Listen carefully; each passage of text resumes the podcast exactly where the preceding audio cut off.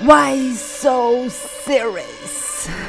它非常像一个虽然是满分，但是超大号的一个预告片儿。整个 DC 的世界里分三个阵营，一个是英雄，一个是反派，另一个是小丑。还记得我吗？我叫陈冠希，跟我念一 遍。叫为人不识武藤兰，越境天也枉然。你在说什么？我听不懂，我想不起来了，我真的忘了，我真的不记得了。蝙蝠侠和小丑，他们俩其实我觉得互为自己的另一半。俩人就是虐恋嘛。这骑士啊，上来就被狗咬，换了能防狗咬的衣服，依旧被狗咬。就是一酒腻子，昨天晚上刚睡醒，酒劲还没过呢，出去遛狗去了。大本有一种那种发胖以后的那个凉天儿那感觉。贝尔是以前我爱我家时候的凉天儿，蝙蝠侠黑暗骑士里，希斯莱杰扮演小丑。黑暗骑士之后，所有的小丑都将在扮演希斯莱杰。蝙蝠侠、黑暗骑士，星级指数八点二分儿。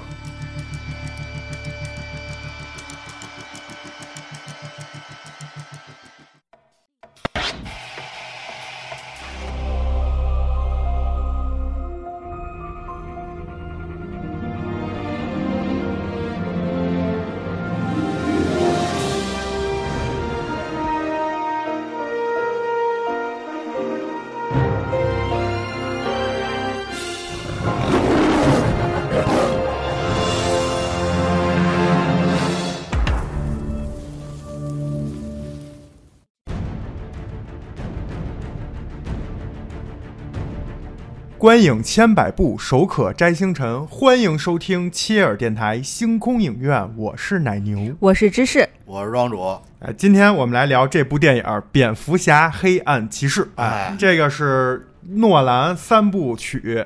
的第二部，对，也是评分就是一直以来基本是最高的一部。嗯，嗯，这部其实为什么要聊呢？就是也很精彩。首先就是大导演叭往这儿一放，嗯另外也是跟我们之前聊《正义联盟》相关，里面有著名的蝙蝠侠，嗯，哎，这部还有小丑。啊，就说到打破漫改天花板啊，对又老实哎漫改天花板，这漫改天花板已经说了三期了。哎呀，好几这个天花板。这是好事儿，嗯就是他一直有人在突破，对吧？嗯，这部电影呢，还有非常强大的这卡斯阵容，比如说加里奥德曼、嗯，迈克尔凯恩，还有那个摩根弗里曼，嗯，这三大配角支撑，基本就是把这个嘖剧啊，就是推向一个就是。主角一走，哎，你反而觉得这个演技开始飙升爆棚 对。然后他这个上映的时候就已经破了各种记录了，嗯然后就是总共啊各个奖项加起来，一共获了几十项国际知名这个电影各各大电影节的这个奖项的提名，嗯，而且也是奥斯卡历史上第一个漫改的电影，就是获得了奖，而且这个奖就是最佳男配。嗯，啊给的是希斯莱杰嗯，当然这个里头也有一些其他的成分，这个成分我们今天就来跟大家聊一聊。他嗯应该是第一部这种超级英雄电影都获奖的吧？对对啊，而且还有这个这部电影本身，再加上当时上映的时候，其实希斯莱杰就已经发生了一些事情，包括他的这个塑造的这个经典的小丑的形象，以及这个整个这个电影充满了非常大的这种传奇色彩，包括还有一些你意想不到的人物的反转。嗯对，所以这部电影就是算是经典中的经典了。嗯对啊咱们今天就来聊一聊。好，然后按照惯例呢，我们上来都会有一个一分钟听电影儿。嗯然后呢，咱们就先来一分钟听一下这个大概这个电影讲的是什么。好，因为蝙蝠侠的大力支持，阿丹也就是双面人和警察局长屡破奇案，将民风淳朴的哥谭市治理的井井有条。结果绿发红唇白脸蛋儿既不为钱也不为权，只想当一个 trouble maker 的小丑登台，仗着自己有丰富的心理学知识、应用实力和反正蝙蝠侠也不会杀我的底线精神，到处给别人洗脑，轮番霍霍哥谭市。而后杀死三男一女的女子瑞秋，惹怒并挑唆双面人，随便出手就是火箭筒、炸弹。但不明白为什么只带了三只狗就敢和蝙蝠侠单挑决一死战，最终被擒。蝙蝠侠背负骂名，还和双面人正义之光继续守护着。哥谭市也没有告诉你下一步有汤姆·哈迪、海尼·海瑟薇、囧瑟夫、连姆·尼森、小指头等强 大阵容的彩蛋，就结束了的这一部电影。好，嗯，肺活量练得不错啊，那咱们就开始呗。开始。嗯啊好，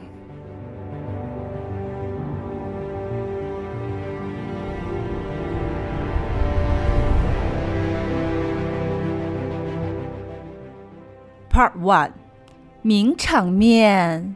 咱们这第一部分名场面，不得不说的就是老爷的凡尔赛了。老爷每部戏基本都得凡尔赛一下，对甭管谁演老爷，都都是凡尔赛了。确实有钱，是一上来大概可能开场也就十分钟、十五分钟的时候，就有一场，呃，这个 Rachel 和哈维约会，他们约在了一个特难订的一个高级餐厅。嗯，然后呢，这个时候 Bruce 就是老爷带着一大萨蜜去了，嗯是是吧一？个俄罗斯什么跳芭蕾舞的芭蕾舞演员对是吧？？大萨密啊是不是大萨蜜、是大长腿、大我嘎吱窝？ 对，然后就偶遇了，偶遇了，然后老爷就说：“要不这么巧，咱拼桌吧？”然后哈维说：“可能这儿不让拼，就挺高那级不是的。偶遇，哎那应对该是他自己哎设自置己的，对 啊，故呃，这叫假装偶遇，啊对对吧然后呢，呃，老爷这个时候就开始凡尔赛，来来了一句 “I own the place”，对这是我的。对，是那个哈维丹特说，呃，我不知道他们允不允许拼桌，对然后那个老爷说没问题，这是我的酒店，对， 然后就一个手势，就小弟过来拿两张椅子。对，老爷说当时我要清场，当中清场， 对，然后还有一段著名的凡尔赛场面，就是呃，呃蝙蝠侠 Bruce 要去救人，嗯然后临出门的时候呢，这个管家阿福就说说你要开那个蝙蝠摩托车去吗？嗯然后老爷说大中午的太张扬了吧，开那兰博基尼吧。 然后关键阿福还说了一句：“嗯，这下确实低调了很多。” 我真是惊 了嗯，啊！不过那兰博基尼还有一点啊，我也去说一下，就那个那辆兰博基尼名字就叫蝙蝠啊，哦它是西班牙文啊，但我不会发音啊嗯，但是翻译过来就是蝙蝠，嗯，是据说是一头中世纪连战数场不死的西班牙斗牛。啊，当时那个兰博基尼的董事会主席翻了大概十一本巨厚的那种西班牙斗牛书，嗯然后就定下来这个名字。其实当时还有一点啊，就是诺兰拍摄的时候准备了两辆这个兰博基尼，嗯嗯，就准备万一拍不好，他是真撞。嗯，对，结果还好那个特技演员比较牛，嗯，就撞坏了第一辆的时候就已经把这镜头拍完了，嗯就省下一辆这好车，我看着都心疼。是诺兰都来真的哦诺，兰就喜欢玩这个，对烧钱真是烧钱，烧。钱，嗯，然后他这装备也都特酷，嗯，这也绝对是凡尔赛。对对对，他呃，这个蝙蝠蝙蝠车是吧？有一段是报警了，就坏了嗯，然后就这个千钧一发时的之刻，然后突然这四轮驱动变成一个两轮的摩托车，就我记着好像冲是出来了啊老爷一斜，呃然好后像就一直接斜就就直接变出来就跟了，那个航母分体分体似的。对，对被那帮人看傻了，是。就是嗯，怎么都动了？他嗯动了。对，然后那车我是不是黑黑寡妇同款，还是就是 Plus 版？就反是正我觉得那俩大轱辘跟压路机似 的，对巨呀 稳。他是直接拿汽车的轱辘当摩托车的那对轱辘，然后对直接变成了那个，呃，那比汽车轱辘应该还要还比有一一般般汽汽粗车车轱轱辘辘对还有要宽，直接就变成了反光镜杀手，嗯就是那一一排车的反光镜全没 了。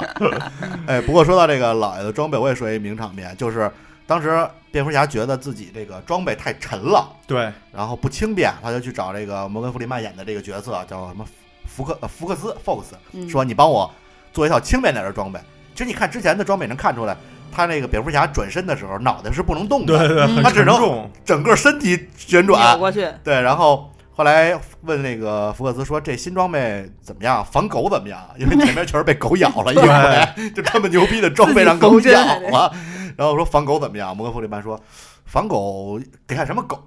说吉娃娃什么应该没什么问题。”然后说：“但是防猫肯定没问题。”嗯然后就是了解 DC 的应该都知道，猫女嗯其实是在漫画里是蝙蝠侠的老婆。哎，啊而且我刚才一分钟听电影里也说到了，其实下一部也就是诺兰蝙蝠侠三部曲的第三部，哎，嗯著名的大右白，哎 安妮海瑟薇薇，就会出现在这个电影里，啊，演饰的就了是猫女。对，嗯嗯哎，然后我也来说一个名场面啊，嗯这个名场面呢就是小丑炸医院，哎，嗯这个基本就是这个叫什么名留青史了、对对啊对吧？这个就是说，首先啊，这个刚才知识也说了，诺兰就是烧钱。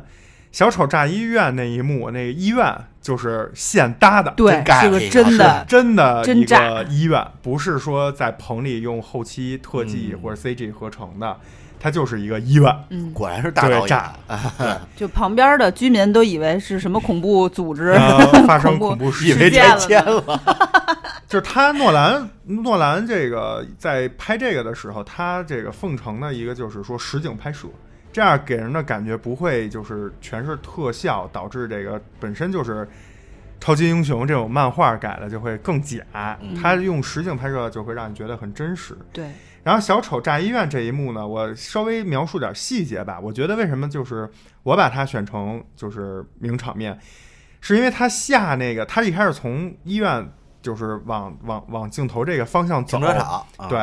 然后在走的过程之中，他首先是从那变道啊，我不知道美国叫什么，啊，反正咱们叫变道，嗯，从这个变道就是细蹦到这个行车道上。对，而且走路那姿势就像小企鹅，噔对噔噔噔扭的扭的，他下，台阶儿呢，就是有欢乐的一蹦，嗯，对嗯，然后呢，就是就跟庄主说的似的，他就是嘎噔嘎噔的那对 就么来了蹦着走。这个就跟他这个邪恶和他的这个马上要嗯炸的这个神事经儿，质的那个状态，对，行，就是表现的非常的这个立体这个人物。然后呢，他这个还有比较逗的是，他在一边走吧，那医院不是炸着吗啊？嗯，他右手拿着的是那个就是叫什么引爆器，对，左手的这个手指其实他就有点像跟弹钢琴一样，嗯对，对对对对，就在那儿自己在那儿动，就是嗯表现他的这种欢脱嗯和这种开心，嗯，或者说神是经他的质这个计划就是成功了。嗯，就让然后就小孩儿高兴了，那对对，就是特有那个劲儿。但是特别逗的一幕发生了，就是没炸透，对，就差可一步能哎没炸可能安排了，比如说五响，嗯，最后三响就 哑火了。对，憋了，就跟有点像小时候放炮，突然剩几响没响那感性子觉，灭然后了一开始没炸透呢，他就听那声儿可能跟预期不太一样，他就回了一下头，然后后来一看，哎，还没炸，他就整个小丑就背过去了。背过去以后呢，一看真没炸，他就先做了一个耸肩的动作，然后把那俩手就是摊开，就是无奈，就是微信那摊手那表情，嗯，对就是一歪就脖，就怪我是喽，对，就那种就对是特逗。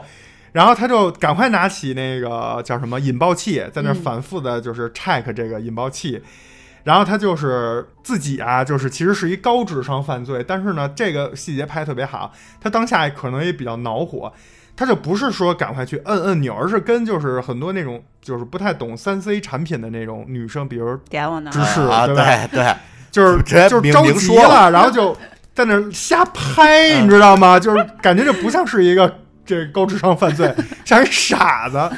这就表现出他的那种就是傻拍那种就是天真的那个一面。嗯，最后拍拍拍拍上了，然后那个嘣炸了，然后还吓了他自己一跳。对，嗯然后小丑还哎呦吓自己吓自己一跳， 就很真实整个过程。这个整个表演呢，不是说那种就是戏剧化的，有点像歌舞剧那种，让他就是什么旋转跳跃，闭着眼，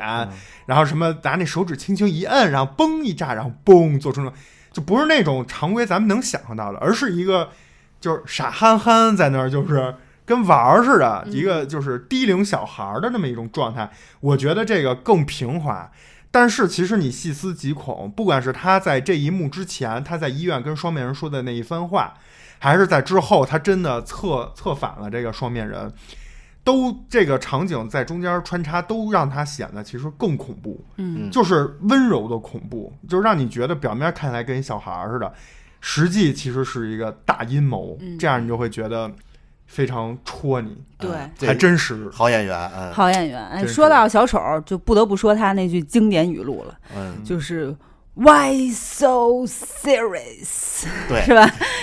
对 就是特别神经非质常像，哎，“Why so serious”。然后他其实说的就是他嘴角那道渗人的微笑的伤疤，嗯但是这里面有两场，就是他自己介绍他自己这个刀疤是怎么回事儿，分别是对男人和对女人。哎对女人就是很经典的跟 Rachel 的那一场，然后对男人是一个黑帮大佬，是吧？对他跟那个他把刀放在那个呃黑帮大佬嘴里面，就是要拉不拉的那个时候，就说说我这个脸是怎么回事儿。他说我父亲是一个酒鬼，是一个恶魔。有天晚上他耍酒疯，我妈妈就要拿起刀就是保卫自己嘛。但是我父亲不喜欢这样，他边笑边举着刀逼近了我母亲，然后他转向我说 “Why so serious？” 然后把刀插进了我的嘴里，说让这张脸来点笑容吧，对，然后他就把那个黑帮大佬的嘴给划了，给划了，嗯但没没有表现出来这个画面，就直接一个因为是全年龄像的啊包括他那个有一段儿，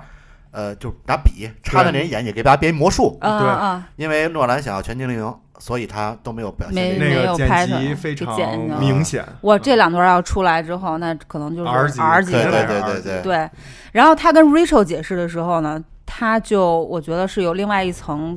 情感的因素在里面。他这个解释变成了我曾经有一个妻子和你一样貌美如花，他总是说我忧虑过多，说我应该多微笑。但是呢，他沉迷于赌博，认识一些道上的人。有一天，他把自己的脸画花了，他他是欠债被别人还，被别人划花了。对对，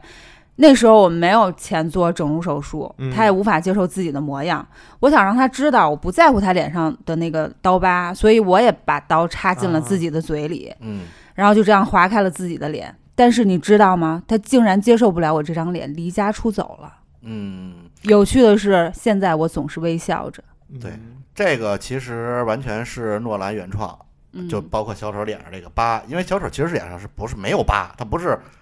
疤导致他嘴特大就。是你也是看的那个对漫画里漫他画他没有这个嘴被划开这这些片段，这他完就全是装笑。啊，嗯相当于于原著吧？对，这是漫王画，这是诺兰原创的这个这这个片段，其实反而把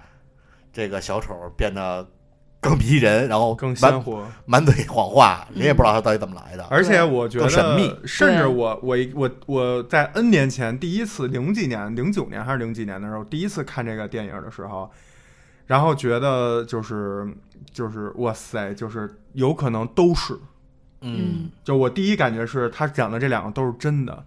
但是后面就是有一次我也忘了一什么假期，我自己又把这三部曲又看了一遍，我又觉得说可能有一个是真的，有一个是假的，但是不同的观众可能看出来不一样。嗯，但是为了录咱们这期节目，我我这不是又看了一遍吗？嗯，今年再看的时候，我说实话，我的感觉是这两个都是假的，对，就是他就是他根本就没有说这两个事儿啊，这两个事儿都是他就是在当下对现编的啊，但是其实编的很好，对，嗯，然后我也说几个小丑的这种语录吧。小嗯丑确实在里边好多经典的画面。经典的哎今画天这期啊，就是说是说蝙蝠实话，侠蝙蝙蝠侠侠聊的应该比较少，因为对三部曲，第一部是讲蝙蝠侠，对，第二部其实就是小丑和这个双面人，其实我觉得主角应该是小小丑。丑对对第三部其实才有了什么猫女和其他的一些角色出来。对吧对对，啊所以对这一部可能我们会讲小丑讲的多一些。嗯。呃，我讲的就包括除了刚才你们说那个 Why So Serious 之外，嗯我觉得还有一点就是刚开始抢劫银行的时候，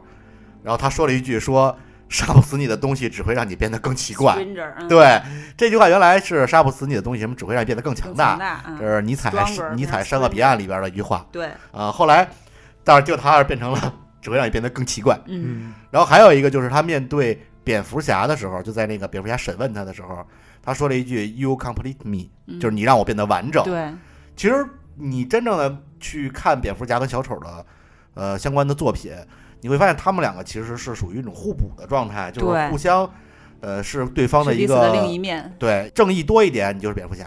你邪恶多一点，就是小丑。对，其实他们俩很像，嗯所以我觉得这句话说的特别好。而且小丑一直有机会杀死蝙蝠侠，但是他从来没有杀死过。嗯，他因为认为如果蝙蝠侠死了，他存在也没有意义了。蝙蝠侠才是让他变成完整的一个人嗯啊、嗯，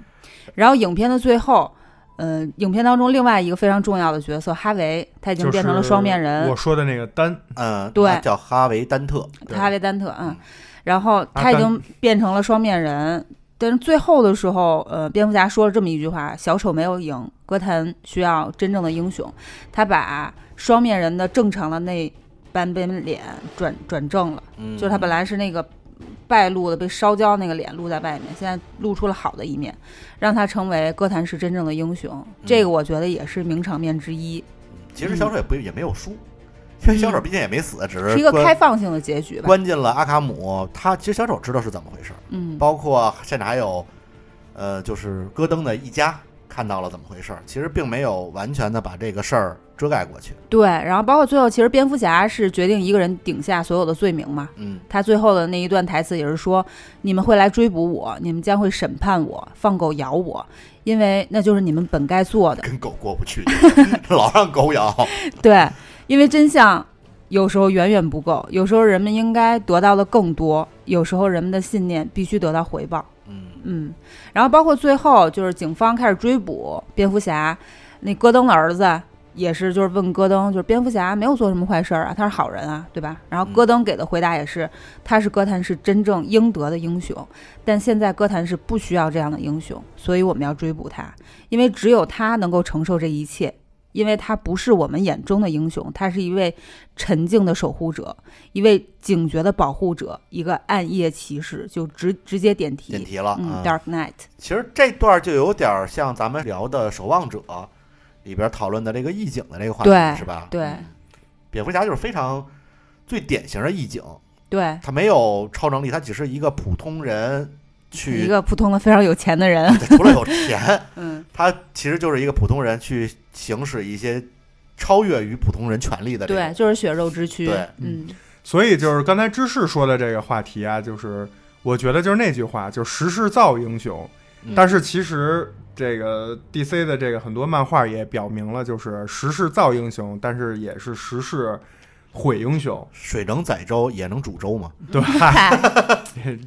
五月天嗯 对，五月天了德州的隔壁棒子面 州，就是说这个不需要有和平年代或者很多时期不需要英雄，那你就要就是 say goodbye、啊。嗯，庄主呢，觉得还有什么名场面？我还说一个，就是因为这个图经常被作为表情包使用嘛，嗯就是小丑坐在那个笼子里鼓掌，啊，是吧？嗯，这个也是非常就知名的一经典个的画面表情包。顺嗯顺便连续下来的就是被蝙蝠侠审问的那一段。对，其实你仔细看啊，蝙蝠侠在出场之前本来是小丑在黑暗里，嗯然后跟戈登面对面，对，在开灯的一瞬间，他有一个往后斜视的那么一个动作，嗯就他明显知道后边有人，嗯而且在蝙蝠侠还没碰到他头之前，他就已经闭眼了，嗯，就知道蝙蝠侠要揍他脑袋。 嗯就我我不知道是不是那个因为拍摄的时候啊，他心里有这预期，但我觉得这种好的演员应该不会这样，不能会控制这样住这种表情。对，我觉得他就是知道他明站显后就是面表儿，示我知道这一切，嗯就是后边有人，我已经猜到了，嗯，我已经做好准备了。嗯，所以这其实也特别细节，但是非常有名儿。嗯、对，对。然后我再说最后一个吧，嗯其实就是整个也是推向剧情，最后你以为基本快结束了，结果没想到又就是后面还有一大段儿是什么呢？就是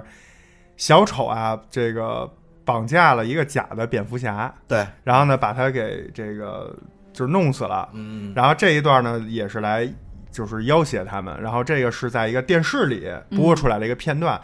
这个片段的那这一段这个影像是希斯莱杰自己导演拍摄的，嘿，就真的是小丑自己拍摄哎剧的。中剧嗯，对，这个是为什么呢？其实除了这个这样能更显得真实，因为他在小丑的那个就是叫什么心境里面，在那角色里面入戏了嘛，他自己来拍就是更更更天然。对啊，更真实。同时，他也是圆了希斯莱杰这个演员的一个导演梦，因为之前看希斯莱杰的自传那个那个纪录片儿，就希斯莱杰其实最大的梦想就是当导演，嗯啊，所以这个也算是就是帮他在有生之年吧圆了一个小导演梦。然后还想说一点啊，就是花边儿了，这属于啊就是希斯莱杰其实在这部剧里跟这个咱们刚才说的这个 Rachel Rachel 嗯啊，这个 Rachel 的演员呢是麻吉吉伦海尔，嗯，啊，这一听这名字啊，在好莱坞，哎，还有一号人就是这姓儿比较少见。嗯对，啊是吧啊就是杰克·吉伦哈尔，这两个人是姐姐弟关系啊。这个这两个姐弟分别跟希斯莱杰演了两部，可以说是希斯莱杰个人的经典代表作，也可以说是好莱坞的两部经典作品了。嗯然后跟姐姐演的就是这部，跟这个弟弟啊、大帅哥杰克·吉伦哈尔演的就是知名的断背山。嗯而且跟断背山其实关系还挺密切的。对，嗯你想想，断背山里吉伦哈尔的妻子，安妮安妮海海瑟瑟薇，哎，然后在这里呢，蝙蝠侠的妻子就是安妮安妮瑟海薇，瑟啊薇对就是啊啊，这而且小丑跟蝙蝠侠，你没觉得也特 CP 吗？对，嗯哼，所以我觉得这可能不知道啊，反正据我呃记忆中是应该是算是最成功的或者唯一的一个跟这个姐弟俩都演过这么经典影片的一个人，就是希斯莱杰。杀了姐姐，睡了弟弟，哎， 嗨，所以我觉得这也是一个巧合吧。然后，所以他们私下呢，就是我我估计关系也是不错，反正看到很多他们在一起的照片儿。啊，对，那个希斯莱杰的女儿吧，哈，还是儿子，就是他那个孩子嗯的，教父，就是杰克·吉伦哈尔。是吧？哦哎，反正呢，再说一点呢，就是说我呢，因为准备这期节目，也看到网上好多人去骂骂这个姐姐，就是这个麻吉·杰伦哈尔，说她又老又丑。我个人呢还是比较喜欢她的，因为我就你个是人不是偷看我稿子后边了？个人是个点你啊个人审美不太一样吧。反正有这么一句话啊，叫“为人不识武藤兰，越境偏野枉然嗯啊，然啊后帮我把那来呀”，，帮我把那字母逼了啊。啊，什么意思呢？就是说，一方面说他是一个代表，另外一方面就是你没看过他经典的作品，你也很难知道这个人有多美。 我不知道诺兰为什么在这里确实孵化道差一点儿嗯，但是其实有一场戏我忘了是哪场了，但是 Rachel 穿的是一个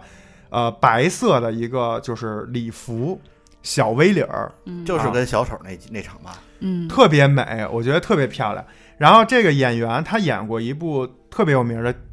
电影儿，嗯就翻译成中文叫《秘书》。嗯啊，嘿，听着就特它就是一个情色片，色情啊，对就是麻吉·吉伦哈尔就是演的劈，着腿那种沙发上，啊 哎，特别好看。嗯然后他在那里演的也是就是非常到位，并且他还和这个几个女的一起演过一个也是特别知名的一部电影，就是那个《蒙娜丽莎的微笑》。嗯啊，啊，这个都是这个麻吉·吉伦哈尔演的，所以我我只能说就是叫什么萝卜青菜各有所爱吧。嗯那只那到时候你听我评论吧。 好，哎，那咱们说完这希斯莱杰，咱们也就顺势进入到下一趴，因为哎下一趴我们这个应该是没记错的话，应该是但求最精这个啊 part 应该会好好聊一聊这个小丑。嗯，对，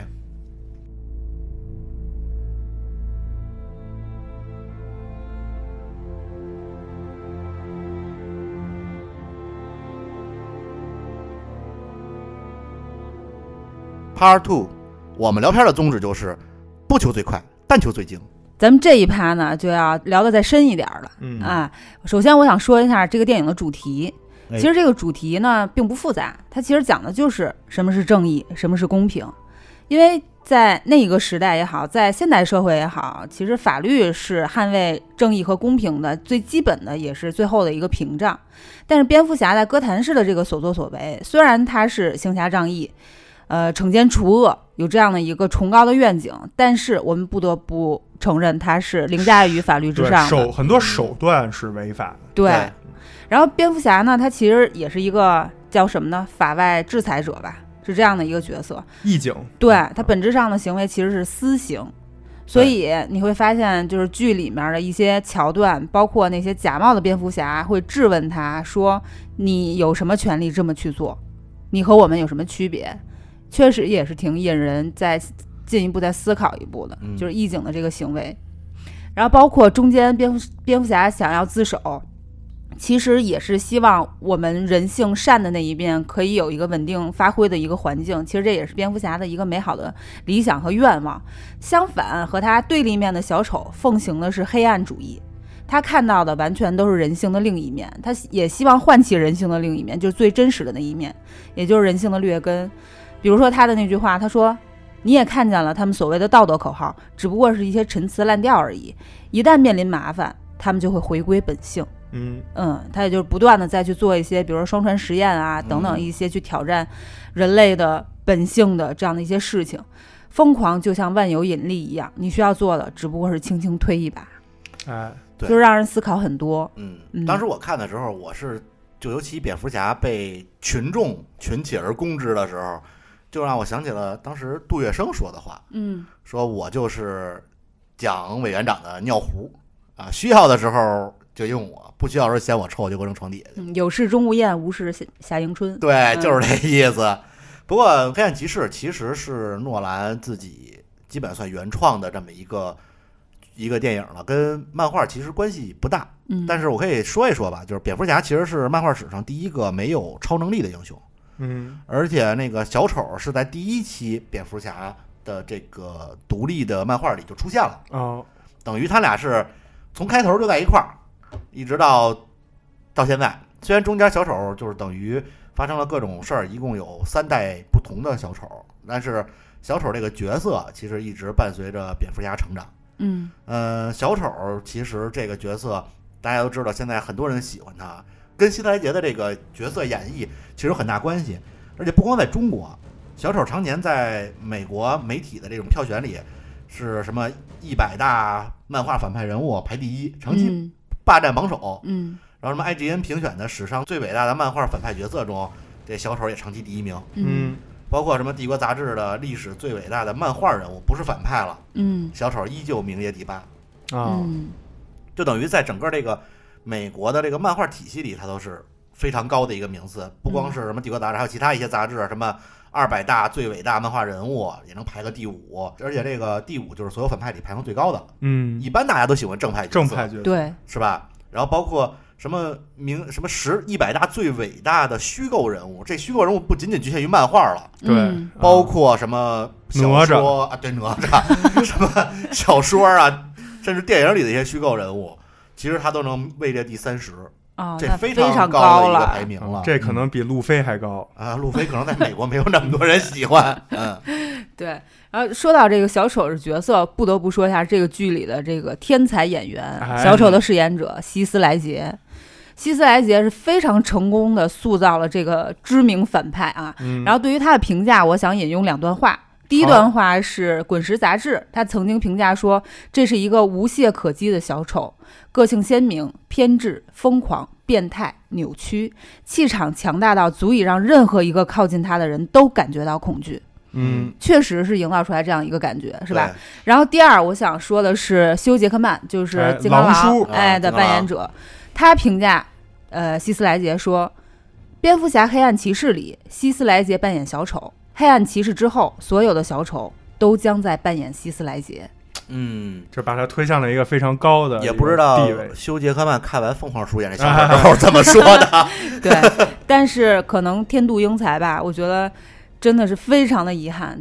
呃，希斯莱杰在出演小丑这个角色不久之后，在二零零八年的一月份，他因为同时服用了安眠药、镇定剂、止痛剂等六种药物，然后导致急性药物中毒，不幸辞世。嗯，这是官方说法，嗯，对官方说法，嗯，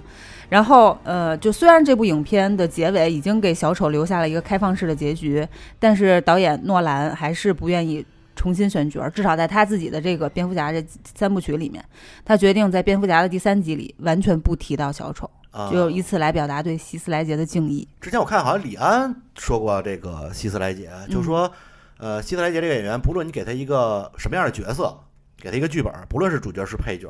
他都会把这部电影变成是属于他的电影。对嗯啊好有演一员些有一些电影是，呃，导演型电影，嗯，就是以导演来去标榜这个电影的风格和特点，但有一些电影就是演员型电影，嗯，有希斯莱杰的电影绝对都是演员型的。嗯，嗯，是，而且说一下为什么说这个李安能去评价这个希斯莱杰，因为他们俩也是合作过，对对也是我之前刚才开篇提到过的啊，段北山，对段段北北山山，感觉这个坑儿又这坑多了一个，越挖越深，越挖越深，哎得等提案。随缘吧， 啊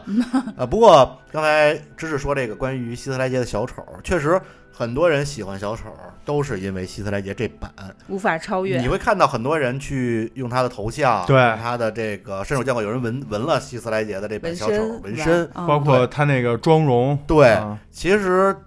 我也是因为这个，然后对小丑非常感兴趣。直到后来我看了看所谓的漫画里边的小丑，你会发现真的是希斯莱杰对小丑的这个角色的发扬光大做出了很大的贡献。嗯因为漫画里的小丑其实会让人感觉特别的厌恶，就不是你感觉不到任何喜欢，甚至恐惧。呃，希特莱杰版本的小丑其实是有魅力的，他的小丑等于是虽然看似很疯狂，其实他一切都是在他自己的一个理论下，他有自己的目的，嗯，他知道自己想要什么，就只是不他不是丧心病狂，对不是他妈就是就是疯了瞎他弄，对他不是他是疯的整个有一个体系的，他是在疯狂的外表下，其实有一个自己的想法、自己的意识在的。对，但是其实动画或者漫画里的这个小丑啊，他就完全是举止疯癫，就是其他的行为就根本无法用正常人的方式来预测，呃嗯呃，就整个完全就是混乱无序，他出卖自己的队友，比如哈利奎因，大家都知道，就是跟小丑的关系就是很亲密嘛，嗯无数次被小丑出卖，然后跟这些其他的反派人物联手，然后把他们出卖。他最喜欢的其实就是制造死亡跟痛苦，并不是说我有什么目的，没有目的，我就是喜欢看到混乱。然后，如果就是用 D N D 的这种九宫格的这个分法，希斯莱杰这把基本上就算是中立邪恶，就是他有自己的一个行事标准，有自己的目的。但虽然干的是坏事儿，但是漫画里基本上就是混乱邪恶，就是没有目的，就是纯是，我就为了乱，造就为了乱而乱。嗯然后甚至就是卢瑟，就在正义联盟里出现的卢瑟，嗯曾经说过，说整个 DC 的世界里分三个阵营，嗯一个是英雄，一个是反派，另一个是小丑。对就他不是英雄，也不是反派，他是单独的。嗯对，小丑跟蝙蝠侠之间的关系啊，刚才提到就是俩人是 CP 嘛。蝙蝠侠觉得小丑是怪咖、怪鸟，嗯，天天就是脑子不正常。然后小丑的原话是：“扮成蝙蝠的人才是神经病。” 就是，而且跟神经病玩儿呢，就很有意思。就我特别喜欢跟蝙蝠侠玩儿，嗯说如果跟蝙蝠侠玩累了啊，我就去挑战一下简单难度，比如超人。 他曾经就在某一部漫画里杀了路易斯，把超人逼疯了。就是啊，他就完全不在乎你，超人应该是战力的最顶峰的那帮人了。嗯我不在乎，我说弄你就弄你。但是这个蝙蝠侠有意思，蝙蝠侠是疯子，他蝙蝠侠是怪咖，跟我是一类人。 嗯，其实想想也是哈，就是这人你不知道他是超级英雄，不知道他行侠仗义，就看他穿一个蝙一个蝙蝠的装备， 这是是不是有点中二？对，说什么样的人才会 变成穿穿蝙蝠有一神大经斗病？篷对，我觉得这个大家都提到小丑啊，在这个咱们回归到电影本身，因为刚才大家说的都是希斯莱杰和小丑这个角色在漫画里，这个电影里头啊，其实有一个线，就是也是算是小丑，但如果单拎出来的话，算是小丑的一种性格的一种体现，就是小狗一直在做着一些我们暂且管它叫人性测试，嗯哎，这个很多。比如说，它就是很类似于另外一部知名的这个系列电影，叫《电锯惊魂》啊。这个《电锯对啊惊魂》啊，里面有很多游戏题，嗯，其实这些题其实就是从这部电影里都能看到它的影子。比如说一开始银行抢劫，然后这钱不够分，对吧？嗯然后经典的这种就互相残害自己的队友，然后还有这个黑帮在台球厅，最后小丑把那个台球杆儿一掰为二，嗯扔在地上，说二选一对啊，优活胜劣汰，活对活下来能二跟着豪我，杀杀三世，是不是这意思？对。啊，嗯另外呢，就说那个里头有一个作死的角色哈、那个角色不死，啊我就炸医院。好像是几个小时吧？你不杀他，我一个小时，对你不杀他我就炸个医院。对，包括这个两船互炸嗯，啊，就是刚才芝士最早说的这个双船实验，双船实验，包括到最后他把这个瑞秋和阿丹，阿丹就是那双面人、哈维，把他们俩绑了，然后给蝙蝠侠说二选一，嗯对吧？其实这些啊，说实话就是。把小丑的这个疯狂和他的这种高智商犯罪，嗯和他能把人的这个就是心理就是玩弄的非常的到位，体现出了小丑其实非常知道人性的这个另一面。嗯对他也给了大家一个机会，让大家去做这个所谓的人性测试。但是说实话啊，就是就是熟知《电锯惊魂》系列的朋友都知道，其实这些题都有解，嗯嗯对，都有解。但是因为在电影里，它不是一个本格推理，它也不是一个心理学的一个电影，所以没必要。他就把这块儿导演把这块儿就是快速的让他就是进行了一个选择，而没有在这块儿花过多的时间。嗯但是其实我当时看，我就在思考，小丑的这个人性测试其实不是说为了把你的那个黑暗的一面展露出来，而是说，其实你就是在被我带着节奏。嗯其实玩这种题最简单的方法就是你跳脱出来，你不去玩，你不去做选择，没有人逼你去做选择。双唇实验不就是吗？嗯最后不就是通过这个方法给解决了吗？啊，对就是你不去做选择，不去被他带着走，反而能够解决这个问题。但是你一旦听我的，你就中了这个圈套。那你为什么会听我的？小丑的逻辑是你为什么能让他们玩我这个游戏？是因为我觉得我把这个威胁说出来了，这个威胁其实就是你人性里最懦弱，或者说最你的那个底线，对或者你最柔软的那部分。他直接告诉你了，他拿这个来引导你，所以这个其实是很深刻的一套辩证的逻辑，就有趣有兴趣的朋友其实可以去推理出来的。嗯，嗯啊其，实但是电电影影是比较有时间吧，或者为了烘托这个感觉，他没有去在这块儿花更多的时间，其实是有解的，都是有解的。其实要不是蝙蝠侠是无解的，嗯，他他本来要把两个船都炸了，是蝙蝠侠把这个他的遥控器给踹下去了，而且就是小丑其实他是等于有自己的一套，我的认知是这个理论，就对，一定是这样。就包括咱们之前提到过的那个致命玩笑，嗯他就有一个理论，就是人不论是谁，只要你经过糟糕的一天，总会变成疯子。疯子，呃，然后他就为此就把戈登做了一个实验，去戈登家当着戈登的面儿把他女儿的脊柱一嗯枪打断了，然后把他女儿衣服脱了，拍了好多裸照，然后带着戈登到一个游乐场，走那过就那种探险车，然后里边不是原来放的都是那种鬼屋的那种恐怖嘛，放的全是他女儿被打断脊柱，然后裸照的画面，他就希望能把戈登逼逼，疯疯，但戈登最后其实没有逼疯，他觉得自己实验失败了，直到过了很多不同的漫画，终于有一天他把戈登的媳妇儿杀了，嗯，戈登生气了，开开了一枪，但是是把他的膝盖打碎了。这时候小丑觉得自己赢了，说因为这枪打我膝盖是在报你女儿当年被我打穿脊柱的仇，嗯就是你还是疯了，你还是破坏了自己不伤害犯罪分子的这个这个这个底其 线实在这部你刚才说的那个应该是在漫画里，是吧对哎在这部电影里其实也有体现，就是在一个深夜的巷战，然后那个小丑站在街上，然后蝙蝠侠就是穿就是骑着那个你说的那个压路双机，对双机双双轮车，就是他蝙蝠侠撞撞向他，其实就能撞死他，但是小丑就说就是就是翻译成中文就是说来呀、撞我撞我呀赶快撞我撞呀赶快撞我撞我我就赢了。嗯但最后老爷还是没撞，自己撞车了。其实就是说意，就是因为你意境不能杀人嘛，你有自己的对底线嘛。包括最后小丑从这楼上掉下去，他觉得自己赢了，对他觉得蝙蝠侠杀人了，对，没想到，蝙蝠侠给蹬着他腿了，不高兴了。对。小丑其实就是把人性看得透透的，对明明白白的，然后也想印证这个，嗯然后只要确实是就是把他置之死地了，就赢了，就印证了他心里觉得正确的那个认知和他的价值观了。对他只想认验证自己的理论，对，其实是一搞学术的。是。然后刚才我们说这么多人性测试，那我们就展开一个双船实验给大家讲一讲，嗯好吧？双船实验其实就是小丑将炸弹放在两艘船上，引爆器分别交给对方的人的手里，然后看起来小丑猜测走向的是一个载有普通市民的那一艘船。包括这艘船上的市民确实也是这么做的，就普通市民他们以民主的方式进行投票，决定要不要先摁下按钮来炸对面的那一艘船，以获得自身的安全。结果这个投票的结果呢是一百四十票反对，三百九十六票赞成，赞成票大大高于反对票，嗯，但是也没有一个人真的狠下心来摁下那个按钮。然后在另外一艘船上呢，确实也令大家也令小丑没有想到的是，那艘船是一个满载罪犯的船上，没有想到一个穿着囚服的一个纹身大汉啊，那几大哥，我大哥，，啊哎，特大壮，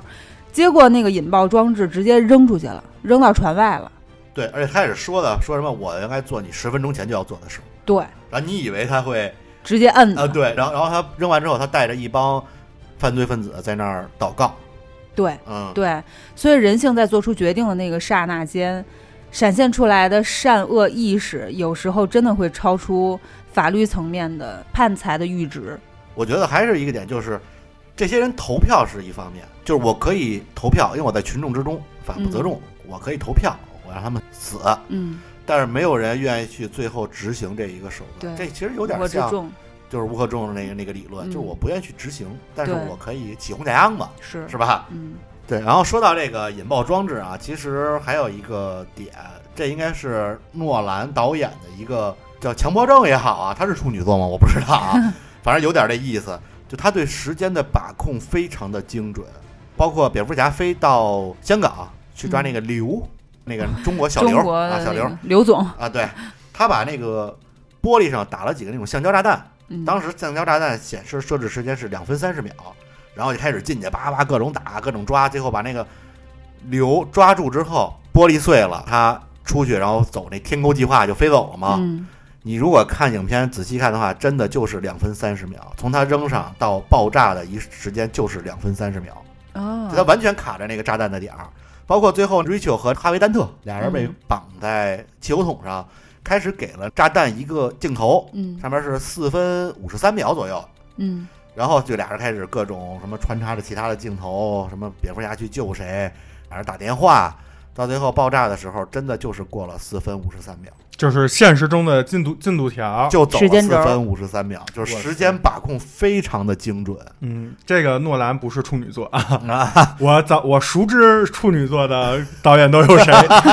诺兰是狮子座，啊这可个能我觉上升得处女， 不是这个跟处女也没关他系，啊可能是控制，我觉得大导演还是要有这严个谨严谨，就不能满屏 bug 乱飞。对吧但我觉得这个其实还能接受，就是说虽然两分半，你像咱们这动不动一发子弹能拍他妈一小时，嗯，那有的三级都啊，过去了。对，这一条子弹还没打着人呢。但是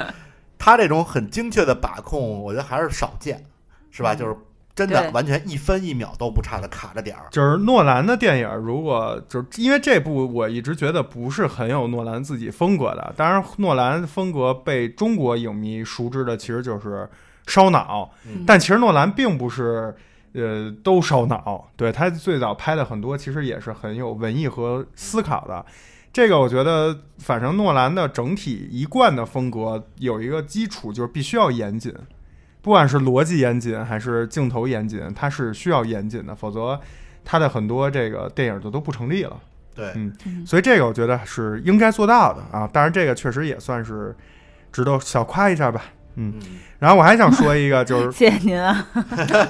对，我还想说一个，就是咱们这个精益求精啊，这个要说的其实就是小丑的这个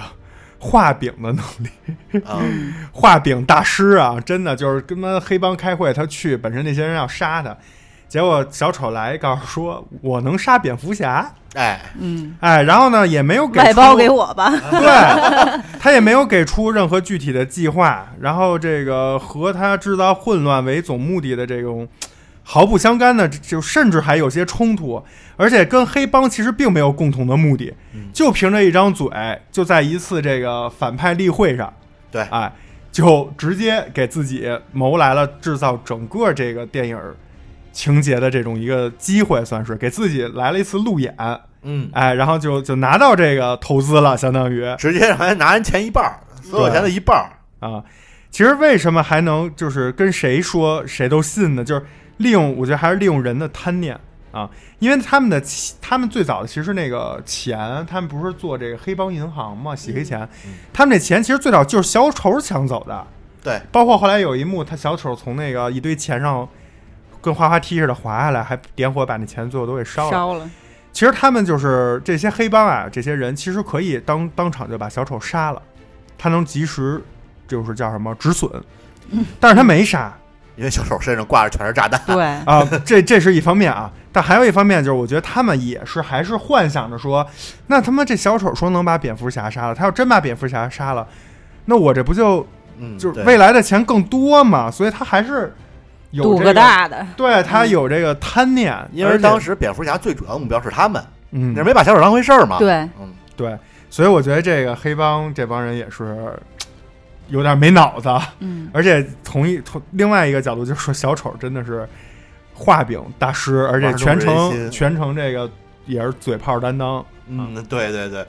呃，说了半天小丑啊，咱们得不得不说另一个非常重要的反派吧，嗯，也不就知是道加个引号吧。啊，就是哈维·丹特。嗯，呃，哈维·丹特就是双面人嘛，他最早是号称光明骑士，对后来结果变成了反派。黑他化了，他是在漫画里，他其实最早叫哈维·肯特，嗯，后来改名叫哈维·丹特，为什么呀？因为肯特跟克拉克·肯特是一个姓儿，嗯说这这人不能跟那个超人超人，呃变哥俩了，这哪儿行啊？老肯他们家， 对啊，哈维一开始第一次出现在影片里，他就有掷硬币的这么一个镜头，然后人头向上，就我来打这官司。但其实他大家也都知道，双面人的硬币都是两个人头正面儿，嗯，对对，其实他心里就是在作弊。对嗯经典经典老梗。对对对，但因为而且有一个细节啊，因为对双数的执着啊，你看他那个硬币是一九二二年的，嗯，就是在漫画里就出现了这一点，一九二二年的硬币，然后这个硬币其实也是有故事的，是他的父亲留给他的。呃，在电影里应该也提到了，说这是我父亲留给我的，但是他没说为什么。他的父亲其实是酗酒，而且离婚之后呢，就开始掷硬币，就跟他说：“今天呢，我要掷一反面，嗯，你就逃过一劫；我要掷一人头呢，我就打你一顿。嗯，啊，就是他爸要打他一顿，啊但是打那不个打是通过”掷硬币，掷硬币，但是那决掷定硬币，但是硬币是双面都是人头，就是他爸每天都会打他。嗯而且在漫画里，哈维·丹特的这个变双面人的原因跟电影里不太一样，这但是有有相有相关联。嗯，他不是在一个法庭上要审判那个马洛尼嘛？嗯在漫画里，那个漫画叫做《漫长的万圣节》，嗯哈维·丹特在法庭当庭被就这个犯罪分子泼了一脸硫酸，啊然后把他的这个脸就都烧毁了。啊，啊，也因为就是他马上要结婚的这个未婚妻，也后来也离他而去了，嗯就导致这个整个人格分裂了。加上他小时候被他父亲就是这么虐待，他心里那个黑暗的一面，然后就爆发了，就开始组上自己那个黑帮。就他老穿那个一半黑一半白的西服， 嗯跟斑点狗似的，对对对，幺零幺101斑点狗中，国呃，对，但是而且但是他变了之后啊，其实反而就真的硬币一半一半了，啊，哦嗯，他真的开始掷硬币了。就是突破自我的那个防御了，对，其实，在之前他之所以都是一面儿，他等于是自己有一个内心的想法，他很坚定自己的内心想法，只不过假装通过这种掷硬币来告诉你都是天意。嗯但之后他完全就是真的靠硬币，他的硬币有一面刮花了嘛，在呃电影里也出现了，他就真的开始掷硬币了，而且他是一个算是亦正亦邪的这么一个角色吧。他在某些情况下，因为掷硬币，他会帮助蝙蝠侠。嗯在某些情况下就是成为蝙蝠侠的大对头。他完全是一个真的凭借硬币来决定事命嗯情运走向的这么一个人。而且再说一题外话啊，第一个在电影里演双面人的是汤米·李琼斯，嚯！就是那个《黑衣人》里边那老对啊老老警探，哦啊我特别喜欢的一个演员，但是口碑不接。嗯， 对，这个，所以也就是说，听完庄主讲这个漫画啊，也就是说，电影里就是其实采用了这个双面人这个角色登场，但是其实对他整个的介绍，其实是跟漫画不太一样，就整对，就是给他短平快了，啊、有一定联联系，但又没有完全。哎而且最后还直接就给他弄死了，对直接就是没有后面什么成立黑帮那一段儿。他其实是一个非常重要的反派，嗯，但是因为还是我觉得就是漫改嘛，电影的这个篇幅有限，而且 DCEU 其实等于是一个单独的宇宙，对跟漫画宇宙其实是还不太一平样行的。嗯原创居多。嗯，另外，我再说一个，这个咱们就是说了好多人物啊，咱们再说一个镜头吧，就是好拍摄上的一个，这也是我在看这个电影观感给我印象比较深刻的。反正，在当年呀，因为这确实是十十十多年前的电影了。零八年对，在当年我第一次看的时候，觉得这个嘖还是挺新鲜的。是什么呢？其实就是一个旋转的，就是平行于地面旋转的这么一个镜头，三百六十度旋转啊。嗯它不是在中间转啊， 是在周围围着中间转，嗯就跟那个圆规轨迹一样。嗯有这么几个场景，第一个场景出现是这个阿丹，就是双面人，最早和警察局局长和蝙蝠侠仨人儿，嗯，哎，第一次这个碰面聊天的时候。第二次呢是管家和老爷，就是在那个洞里，这也是管家应该是第一次登场，啊在嗯在这一部里第一次登场的时候，还有一个是那个小小丑绑架瑞秋的时候，嗯就俩人对峙那一段，这几段其实都用了这个这个叫什么拍摄手法，这个我当年看还觉得还挺酷炫的，因为就感觉是让你在就是好好去看他们的这这段戏，就是因为一般文戏是采用的是这个脸部特写，但这个却用了一个旋转，这个我觉得其实它更能表现当时的这个紧紧张感，包括对弈他们的那个不同观点、不同想法的这种交锋，包括他们之间的这种周旋，然后多方立场、多方观点的这种碰撞嗯，其实是能把这个人物和这个接下来要发展的情节给你进行了一个聚焦。虽然它在旋转，但反而让你更更会就是吸引你的注意力。嗯然后呢，这个这个旋转的拍摄手法，其实也对这个演员从肢体到表情到台词儿，整个感情的这种要求非常的高。因为如果只是脸部特写，其实你可以站那儿不动，就脸部就是做足戏就可以了啊。但是这种旋转是一个小拳的一个镜头，你整个手、身体、肩膀、脖子、脸，就都是要跟着一起去表演的。而且它的主旨又不是让你在运动，你是静止在说话的。那说话的时候，你的肢体语言是什么样，这个就很考究了。所以这个这用这种手法拍出来，其实风险很大，因为你只要有一个人一个局部做的不好，整个就会垮，嗯，就会垮。比如说我刚才说到了这个叫什么警察局长、蝙蝠侠和阿丹三个人对峙，那这个警察局长如果有一个有点愣，或者那手有点就是。垂直不自然，那另外两个人在那儿卖力的演，那这段肯定也会被导演就是咔掉。对，所以这个我觉得真的是也算也算是缔造经典吧。啊嗯然后我也说一个现实中的东西，嗯关于在里边有一个天钩计划，嗯，就是蝙蝠侠在香港被那飞机直接勾上去飞了，这个对，对，这其实是真的，啊就是现实中真的有这个东西，就不是说在电影里虚构出来的这么一个所谓的高科技。在美国中情局，其实在打探苏联的时候，当时是派了一帮人去了北极圈儿去打探那个苏联的核潜艇的声呐数据，然后就靠这个天钩计划把这帮人接走，就是一个飞机飞过去，然后靠那个所谓的那么一个气球缠在飞机上的一个杆儿上。哦，它有一个卡子缠住之后，就把是人直接蹬走了，瞬间能把人从零拉到两百公里每小时的速度，承受的压力相当于七个 G，就是非常大的压力，然后可能人可能就会瞬间昏死过去。对啊，受不了啊嗯、但是确实成功过，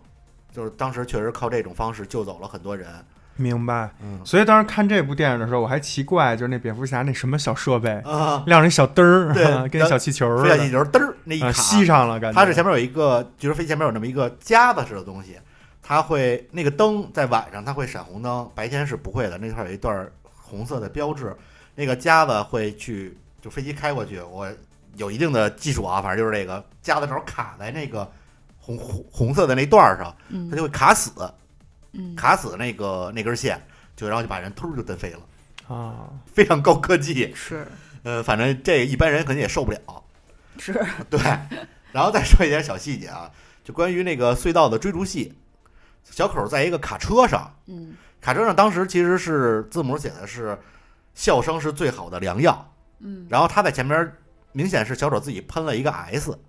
就喷涂的，嗯就由 laugh 这大笑变成了一个新的单词，这个单词翻译过来是宰杀嗯哦，啊，就变成宰杀。是是最好的良药，对，然后还有包括那个摩天轮，看那个摩天轮嗯，都可能在致敬这个刚才我说的那漫画《致命玩笑》。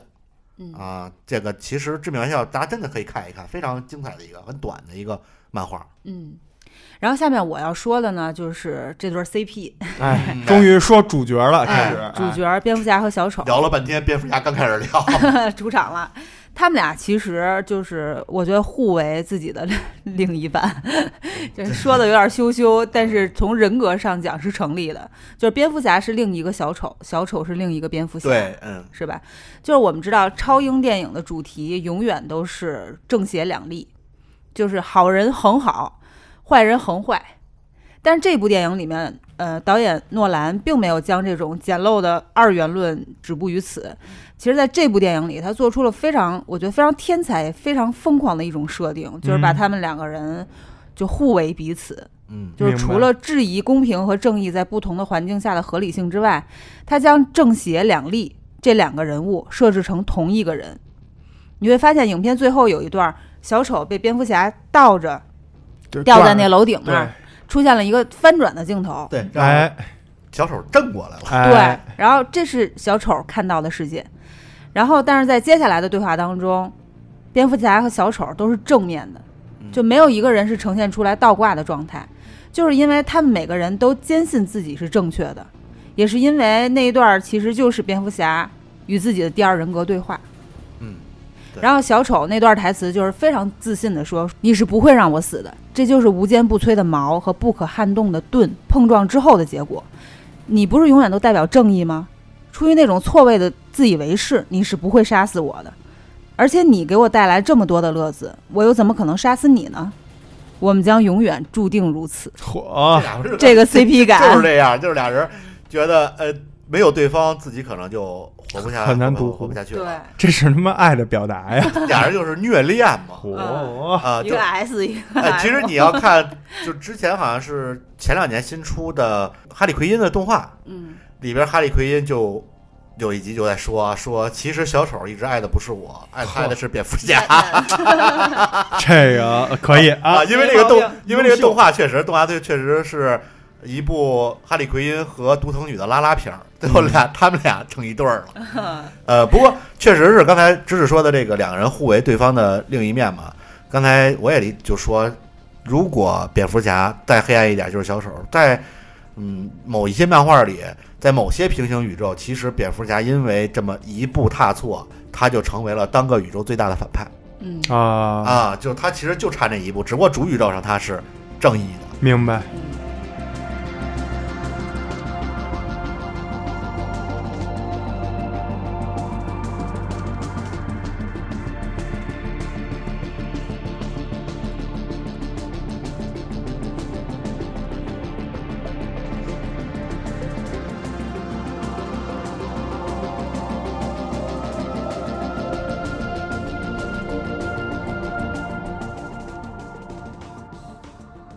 Part Three，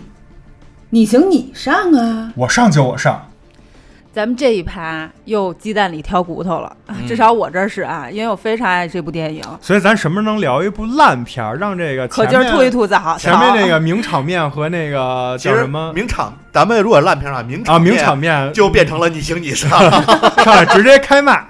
对对对， 可以。然后这个电影呃非常的可圈可点，然后呃有一些小细节，我是与其说吐槽，不如说是迷思吧，也请嗯说大说家说说，哎帮我解答一下。有那么一个片段是蝙蝠侠还原那个子弹的指纹，啊我也是惊着了。是是吧？他管那个警察局局长要了几分钟的时间，对然还后强把那切墙你锯切下来了一对长方形，然后把子弹就是连着墙周围的墙体一起就带回去，然后回去那高科技设备一顿操作，然后子弹复原，那个指纹也复原，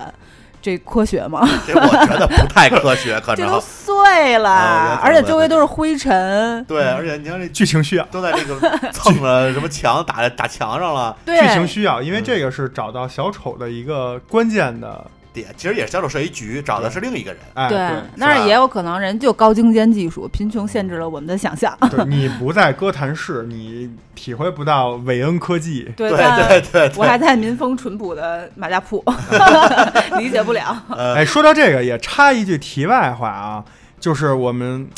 这个在另一个导演导的这个蝙蝠侠里面，就是扁超哎，嗯，里面饰演这个咱们提到的这个老爷的爸爸嗯，的演员，就是我们之前聊的有一部叫《守望者》这个漫改电影里面的笑匠，哎，嗯，就是由这个演员饰演的哎，。反正都是那些演演员嘛。对，所以没有听过这个守《守望者》那期的朋友，可以去听听我们那期《守望者》。嗯嗯，呃，我说一下我认为这个所谓的你行你上这一段儿吧，因为我确实是偏原著一点，就是因为我喜欢 DC 的漫画。对哈维·丹特的这个人，在这部剧里的一个定位，就有点觉得太草率了。嗯，因为你想，其实双面人儿在 DC 是非常重要的一个角色，他是一个反派或者说亦正亦邪的这么一个人吧。你说可以，我觉得可以把哈维·丹特变成真正的双面人那一刻嗯，放在最后，就不要什么很草率，变成双面人没多久死了，啊，后面还有一段戏，但是就显得特紧。就就就特别的嗯赶赶时间对，特别的赶时间，嗯，呃，可能着急，但是你说那个，我也想一下，其实我最早有你，我第一次看的时候跟你有一模一样的想法。我说，嗯，怎么还没完？看了一眼神奇的进度条，对居然没完。嗯我就觉得为什么不停在这儿多好？但后来又想，你想，如果停在他一转头，咔来双面人，这成他妈一惊悚片了，嗯你懂吗？就或者他开始犯罪，但是他死的太草率了。对，但是也也可能是为了印证他最后把，就最后刚才知识说的名场面那一幕，哎让他翻过来那一幕。对，但是毕竟双面人是一个很重要的角色，他完全可以再拍一部。嗯但可能本来也想，我就想拍三部就完事儿了，啊，电影时间我也不我也不拍第四部。包括前期刚上来稻草人出来了，我说哎，稻草人第一部的反派嘛，很草率就被抓了。嗯，就稻草人其实也是 DC 一个，嗯，也不能算大反派吧，也算中小就是中大型 BOSS 吧，啊，也是个最起码精英怪，那这又这么草率就被抓了，跟那帮假假蝙蝠侠，还有那帮黑帮捆在一起就给抓了，你嗯，这这太草率了， 是不是？年轻人不讲武德。不讲武德太草率了，哎，说到这个诺兰啊，为什么只拍了三部，就是不想拍了？其实我觉得他真的就是不想拍了，因为在这个我行我上这环节，我就想吐槽一下。我说实话，我觉得这个就不搭，嗯就是诺兰的这个结构艺术，就他的电影其实很多艺术是体现在它的结构方面，和他的这个剪辑剪辑的这个技巧，其实跟这种简单剧情啊，然后重人性的这种故事，就是不是很搭。真的，就我我清晰的记着，我首次观影的时候，就是一定是跟着那个快节奏的台词儿和紧张的多线剧情，然后就把你转的迷迷糊糊的。嗯就一开始，你这这不是就穿插着，嗯，就仨人儿，然后三三个主角，甚至我开篇也提到了这个摩根·弗里曼、加里·奥德曼，你要不还有包括那个老就是那个管家，你要不知道这仨老头儿是谁，以前没看过，你就真的就是一脸懵逼，就是一堆人都不知道他们在就是干嘛呢，对吧？而且因为超英的这种电影儿，他心理预期就不会是特别烧脑的那种，嗯但是诺兰恰恰最擅长的是拼凑剪辑，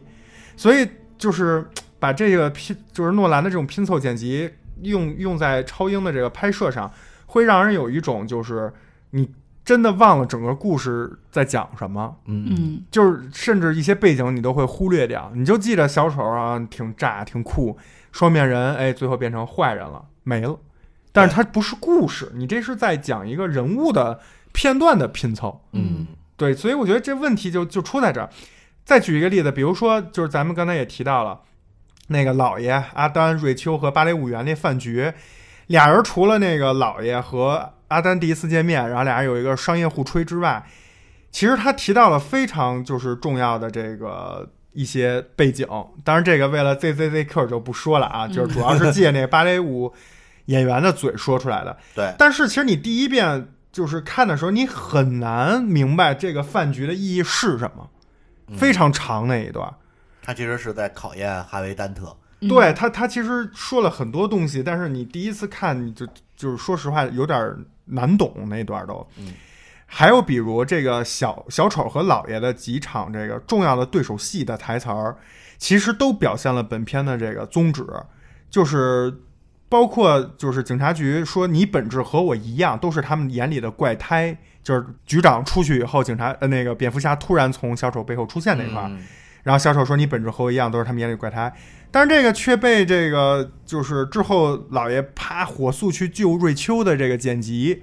给就是硬剪了，对，就咔没了。嗯这个就很生硬剪的，就这这些你就会觉得有点儿奇怪。包括那个他们最后在高楼的那个打斗，也是被那个叫什么，就是那个双船测试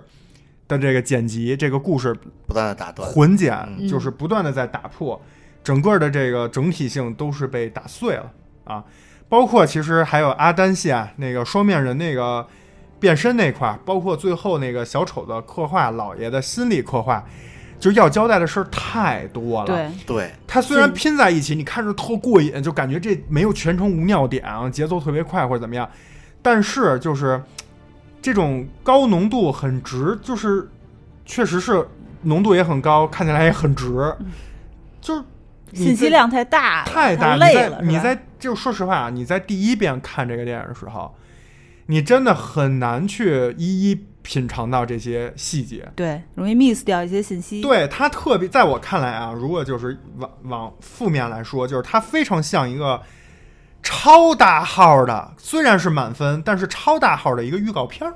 嗯，哦，其实他要拍成你明白吗一个他如五个小时的电影，对，如果它是一个五个小时的电影，或者是一个剧，它或者是一个剧集，其实这部电影再剪一剪吧剪吧，压缩压缩，再倍速一下，就像是预告片儿。嗯，就是给人给我一种预告片儿的感觉，所以真的它需要太多次的观看啊。当然细节满满，然后你可以说物超所值，性价比高。当然第如果是第一遍观影，而且还有很多，我一直做咱们这个星空影院会注意到一部分人群，就是他不会去 N 刷，他对你背后的文化这些不是那么感兴趣。看一爽，看一热闹。对，人家就是就是就跟看李焕英看什么一样，他他就是煎煎饼侠，你懂吧？看一热闹，哎，他就是就就买一个两个小时的开心，这种朋友看完可能就崩溃了，嗯就会说什么玩意儿啊，嗯，就会有这种问题出现。而且你想，咱仨看这蝙蝠侠，据我所知，我都知道你们俩看过很多遍，嗯我自己那更是看过无数遍了。你才能今天咱们坐在这儿聊刚才那些人物细节刻画，你才能滚瓜烂熟。但是你如果只看一遍，真的是嗯。所以我说哈维单很特难就不应该这么草率的被上面。对你那个也也也也非常跟我说的这是一回事儿，所以我真的也觉得诺兰不赦。我说实话，这个你要说说好了，这他妈是三部曲，就让尾灯儿拍挺 好，你懂吗？对最起码你第一部或者找一部让他拍，就是爽炸就完了，然后你再来一部票房嗯深刻的嗯，叭放一五个小时我觉的，得三可以，贝恩一出来就哎，对对对。撅撅撅蝙蝠侠那套对，就就可以。就各种混战那种嗯可以让韦德拍，就是你就是你这个需要有一部分是就跟正义联盟扎导版的正义联盟，咱们之前也聊过一期，对吧？包括守望者，它有那种深刻人物刻画，嗯有那种人性的东西，它也需要一些这种。打斗场面或者什么，你不能全篇都都再加上诺兰的这个拼凑的风剪辑风格，你就更乱，就嗯就对看的你都不最后都你都不知道谁是谁嗯。然后大量你想咱们看字幕啊，朋友，很多很多不是很很很懂这些人的就是观影朋友，他光看那英文名儿这几个人的这种转换，一会儿双面人，一会儿丹特哈维，他可能都分不清谁是谁。就其是实咯噔，心里咯噔一下。对，咯对噔，这又是谁？然后一会儿那脸又对不上，然后出来一人，哦，这人是哈维，然后哈维不说哈维，一直在说咯噔。嗯这里还有一个角色，也是这非常有名的一个演员扮演的，这就是很多人可能也都从头到尾甚至都不知道他是谁，就是被遇刺的那个市长。嗯啊啊，啊，对他跟戈登是什么关系？就这里头吧，乱七八糟就一堆，然后还有戈登的几个手下，那二五仔，嗯，对吧？那女的什么什么，还有一探男长的啊，嗯哎呦，就是再加上诺兰那种拼凑剪辑风格，比如说让我身边有，就比如我发小这媳妇儿那种，嗯 看完看完可能就完全看不懂。嗯啊，就会有这个问题。其实真的觉得把小丑单独拉出来拍一部电影，抛掉拍了，有 啊，后来不是拍了吗？那个不太一样，那个啊那个就不是那个 DC 是宇宙的那个是小丑怎么变成小丑，对这是成熟的小丑是什么样儿的？对对对，呃，但所以要直接抛除掉双面人的戏份，或者说就是哈维丹特只是哈维丹特，不是双面人会非常完美。对，是我吧觉得是这样，同意啊，嗯，嗯我再说一些这个，刚才还夸诺兰导演严谨。严谨，咱就夸说一些他不严谨的地方。嗯，穿帮这个哦确实我看到了，呃，最开始都在开场，嗯开场银行抢劫是他们从那个大厦打碎了两辆两两块玻璃，然后两个劫匪从那个另一个大厦就是划划绳划过去，当时那大厦的玻璃反射出来了拍摄摄影机拍摄的那个飞机直升机在那哦，拍摄了，哒哒哒哒。 然后还有也是在这段抢劫怎里，么嘚嘚嘚的？ 你这是拍摄还是射击？ 直升机转哒哒哒哒好哒。好好，然后还有一段也是在抢劫的时候，呃，你不懂这男生对这种象声词、拟声女词，生的这 种，就是你我懂。我哥小时候一边走一边阿拉斯库，然后底射什么的。对这种地拟地地拟声词迷之喜 欢。，我们班男生做操，一边做操一边给自己配音，嘟嘟嘟，高达变身了神 对，经病。然后再说还是这个抢劫这段儿，小丑从那个校车上下来的，嗯是吧？下车第一件事就是拿一转身，也都没转身，手往后一扬，拿机关枪把那个司机给扫死了突突了，啊！扫死之后呢，司机就躺在那个校车边儿上了，前边所有的镜头那儿都躺着那个校车的司机。嗯等到最后小丑上校车的那一瞬间，你会发现那司机没了。爬走了， 我觉得可能是啊，本来您在那儿趴着，小丑一想，你在那儿趴着，我可能踩不上去那校车，你挡着我道了，挪走挪走。呃，啊，这也是一穿帮。但这这有没有可能自己爬走了不？应该不可能，小丑这种随便一扫，对，还不都得弄死了？是不是？嗯呃这所以这个也是严谨的，不够严谨啊，嗯不够严谨，还有待提高。哎，又在提啊， 人家不拍了，诺兰说了，我再也不拍超英电影，对，这辈子可能都看不到诺兰拍超英了。啊给你留几个 bug。对对对对，挺不能好，太我完觉得美不拍挺好。嗯，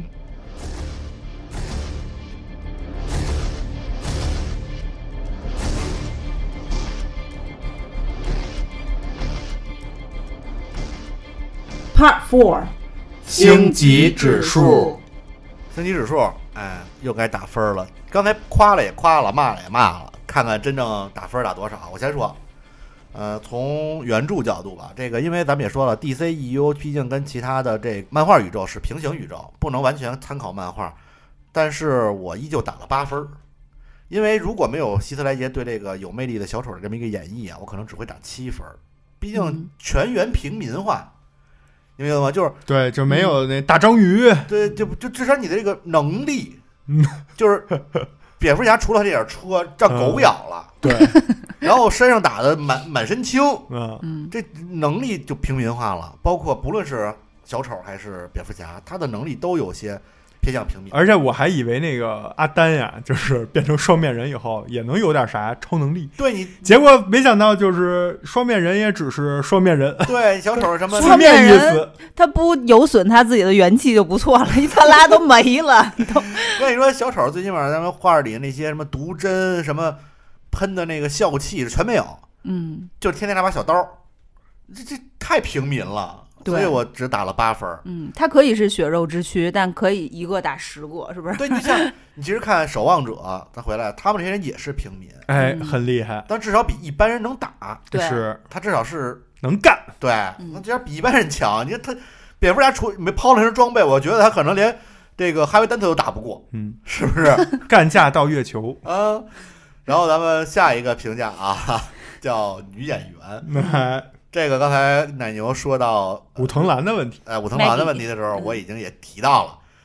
我跟奶牛的想法不太一样。这个毕竟这这电影里的女演员，其实我都不想打，就她一个。嗯，你仔细想，没什么虐，有啊，那二五仔啊，那你就这么两面儿，这真是还有那谁他老婆呢，哈哈哈那戈个登老老婆这这啊，就叫什么芭芭拉，嗯这这我还至少至少至少还有名字，对芭芭拉，对啊，是嗯他觉得他他好像他的女儿好像也叫芭芭拉，我我那然后没有什么戏份，就只有 Rachel 一个人。但是，咱不说原来怎么漂亮啊，但是只能说在这部电影里确实老了不好看。嗯你想想，老爷是什么人？这不凡尔赛，嗯，，你不得那大妞儿都得跟着他？你选这么一个是人大妞跟着呢，整个那个芭蕾舞对那个但演出都取消了，对跟呀他去那游艇了，所以你你这最起码得符合老爷这身份，是不是？嗯，然后而且这个刚才我也说了，状态他有点路易斯，他那个啊状态是不是特别路易斯？你怎么看谁都像路易斯，他真的特别路易斯，你没觉 得吗？其实他们俩都是，我觉得年轻时都是美国甜心的标准的长相，嗯嗯只不过现在就是有点儿颓了，对 对有点儿对有点儿确实有点儿老了。而且每次蝙蝠侠问他说：“你记得不记得？说我跟你做过约定，如果蝙蝠侠消失了，你就跟我在一起。”然后他每次都是一脸茫然，就嗯，好像我不记得了，可能真的不记得了，因为毕竟演员换了嘛。 就是你你第一部跟那演员说的，你没跟我说过。 就是一明显就觉得你在说什么，我听不懂，我想不起来了，我真的忘了，我真的不记得了。所以这个我确实打了可能最低的一个回，打了六分。嗯，然后就是特效和场面。这个电影其实应该不是特效，真的是场面。嗯，毕竟诺兰真用真家伙，我给他打一八分儿。毕竟蝙蝠侠的那种各种座驾，就是什么蝙蝠车，还是大摩托、压路机嗯，嗯兰博基尼，啊，那兰博基尼、那直升机飞，对，怎么着？这个就是所有男人的梦想嘛。嗯，包括刚才也说到小丑炸炸医院那些场面，其实还其是实就是蝙蝠侠那飞镖我都挺想要的，对对对，也有那一些特写我记着嗯那，些非常精彩，包括在地下隧道那段对决，就是小丑站在那个车上火，这手枪，噗噗，然后那儿里边一个一个坑，说打得通，打得透吗？打不透，打不透，换冲锋枪，哒哒哒哒哒，还是一堆坑。说这个咱们能扛这种轻武器，小丑直接拿一火箭筒过来， 对，就立马就咚就打完之后，觉得哎特别爽。包括蝙蝠侠那车被炸飞了，嗯其实这个场面我觉得还能给打八分儿的吧。嗯嗯，这是我基本综合综合的打分儿，就是原著八分儿，呃，女演员六分儿，场面和特效八分儿。嗯，好，咱们听听芝士小姐 姐，我听到他很有有话要说，嗯，好，嗯，我这个是常话常说， 对，因为 你想就一个女演员，其他全是男演 员，对，但男演员我也不都说啊，我负责这三部分。首先，男演员我是给了十分，嚯，满分儿，满分了呃因为真的是是不是第一次打十分儿？封神，对对对，就是天才演员的天才演绎，小丑这个角色他演的非常的纯粹，也因为他的纯粹更加有蛊惑力。然后我专门扒了这个希斯莱杰饰演小丑对他的一个专访，嗯他说他在对于小丑这个角色，嗯，他自己其实是内心是害怕的，但是他又特别想把他演好，演的与众与众不同，所以是他在表演方面借鉴了非常多的东西，比如说他借鉴了动物，他借鉴了像鸭子一样摇摇晃晃的走路，哎，嗯，对，是吧刚才说了嘛，嗯炸医院那段，对嗯然后像兔子那样咀嚼，你发现他嘴说话，然后有一些小细节嗯啊，，就老嚼东西，对，然后像海豹那样拍手，嗯啊，对，对对，对是不是对对，嗯那鼓掌的画面，然后借鉴人物，他就是真的，因为他本身就是小丑，像马戏团小丑那样的戏剧张力、夸张感，然后也借鉴了其他电影里的角色，比如说《发条城》里的那个艾利克斯，对，是这不个是很明显？非常明显。还也参也参考了一些朋克巨星，比如说性手枪的那个赖了吧唧那成员，是吧？走得开始晃晃悠悠的。最后，希斯莱杰说，他是在精神病患的世界中找到了他想给世人看的小丑的那个形象，就是一个对自己的行为几乎没有任何良心谴责可言的人，就完全没有 灵性。完全就是癫狂的一个状态。但是你会发现，当形象发生异化，他找到那个对的感觉之后，声音也如果像咱们普通这样说话的话啊，也会前功尽弃嗯。所以他在声音上也做了非常大的功夫。希斯莱杰的做法是，他在下唇垫了一块化妆的假体，啊就有点类似于《教父》啊马龙白兰度，马龙白兰度啊啊，往嘴里塞一团棉花。这样做，他的嗓音的那个范围，从最高音到最低音都非常的极端，这之间的变化也非常的精妙。啊，这段我有印象，就刚才奶牛说的那个他自己倒的那一段儿，就嗯开始说那个开始 look at me，对然后那个没搭理他，look at me，嗯就那个立马声音就变了，对，然后就特别有张力，一下子你就震撼，立毛肌就起来了。绝了，嗯对，然后他的动作啊，这个微动作、微表情，他有两个习惯性的动作，一个是撩头发，一个是舔嘴唇嗯。这是希斯莱杰对小丑的理解，包括他第一次见到 Rachel 的时候，他用手里的那个匕首撩了撩左边的头发，舔了舔嘴唇，然后又理了理右边的头发。对，他其实是体现了小丑的神经质和他对 Rachel 的一个情绪吧，嗯情感。然后至于他舔嘴唇的这个动作，其实也是合理的，因为在影片当中，对是他吧？自己设计的，他自己设计的，是因为他那个裂唇妆，嗯，如果不保持湿润的话，就得过过一会儿就得去重干新化了妆，， 对，补然后他就妆，说那我就舔，对结果舔完之后反而效果更好，对，因为你会发现，我们有时候也是，如果嘴有个包或者破了哪儿，总想舔，嗯，它就是伤口那么大伤口愈合之后的一个生理遗留的生理反应，舌头有戏，嗯对哎就一方面。呃，是合理的这个生理反应，另外一方面也是泄露了这个人在一个兴奋的那种癫狂的心理状态，嗯肾上腺素飙升了，所以真的就是觉得这才叫演技。而且在这儿我也想插一句，就是，呃，希斯莱杰去世之后呀，就是各种说说法都有。庄主刚才也介绍了，服用了这个多种药物什么的。但是有一种就是大家我不知道是就是主观上会倾向的一种选择吧，是就是坊坊说间传闻，对说小呃希斯莱杰是没有走出小丑这个角色，但是他又是一个好演员，又是生活中的一个特别阳光的一个就是大男孩，他就对受不了这种自己的这种就是矛盾和煎熬，最后选择结束生命。其实不管这种说法是真是假吧，我相信希斯莱杰的粉丝还是愿意倾向于这种说法，对，嗯因为这个是给一个演员给他的这个希斯莱杰的一生做作为一个最后的一个就是叫什么？就是这还符合完美落幕，他还符合他们心目中的希斯莱杰。对啊，我觉得是一个特别，我觉得是一个特别高评价的一个对艺术的一种追求。对对，然后还有一场戏也是，就是飙戏啊，我觉得这真的是戏霸呀！嗯，小丑从医院就是放走了黑化的哈哈维，哈维的饰演者呃艾伦艾克哈特，他回忆起这一段的呃当时拍摄的过程，他是这么说的：他说那场戏我在病床上没有太多的台词，对，该怎么演，接下来会发生什么，我也不知道。我就躺在那儿，然后剧组在旁边测试灯光，导演走来走去。这个时候，希斯莱杰来了，他一直在角色的状态里，所以他会走到角落里自言自语，然后走来我的病床旁边，摇头晃脑，绕着病床转。我就这么一直看着他，大概一个小时，什么也没说。哎，然后他就开始说台词了。他我我就突然把手伸出去，他一下抓住我的手，所以我们就开始一直在铺垫这场戏的氛围。其实最开始我们什么都没演，一切都是自然而然的在那个角色当中。开始拍摄的时候，我们就很自然的做出那些动作。在片场，我们都没有和对方说过话，那是非常漫长的一天。我们拍完回去的时候，在房车附近，希斯莱杰把手搭在我的肩膀说：“这才叫演戏，嗯，他真的是进去了真的是进去了。嗯对，这个很牛，这个在京剧行当不太懂啊，嗯好像是这个就是京剧名角上场之前都会在后台有一段时间叫这个默戏，”嗯嗯嗯，就不生不疯魔不成活嘛，真是，这是小丑啊，我觉得必须十分儿。嗯，嗯，就是不接受反驳。 啊小丑小丑确实没法反驳，对，然后咱们说正义的蝙蝠侠，呃，也是就是第一男主克里斯蒂安贝尔，他我觉得角色也是塑造的非常的真实，非常的现实，也是很具有人性的，常啊人人人性状态的蝙蝠侠，对人性状态哎的蝙这蝠侠。个就是面具背后、服装背后、cos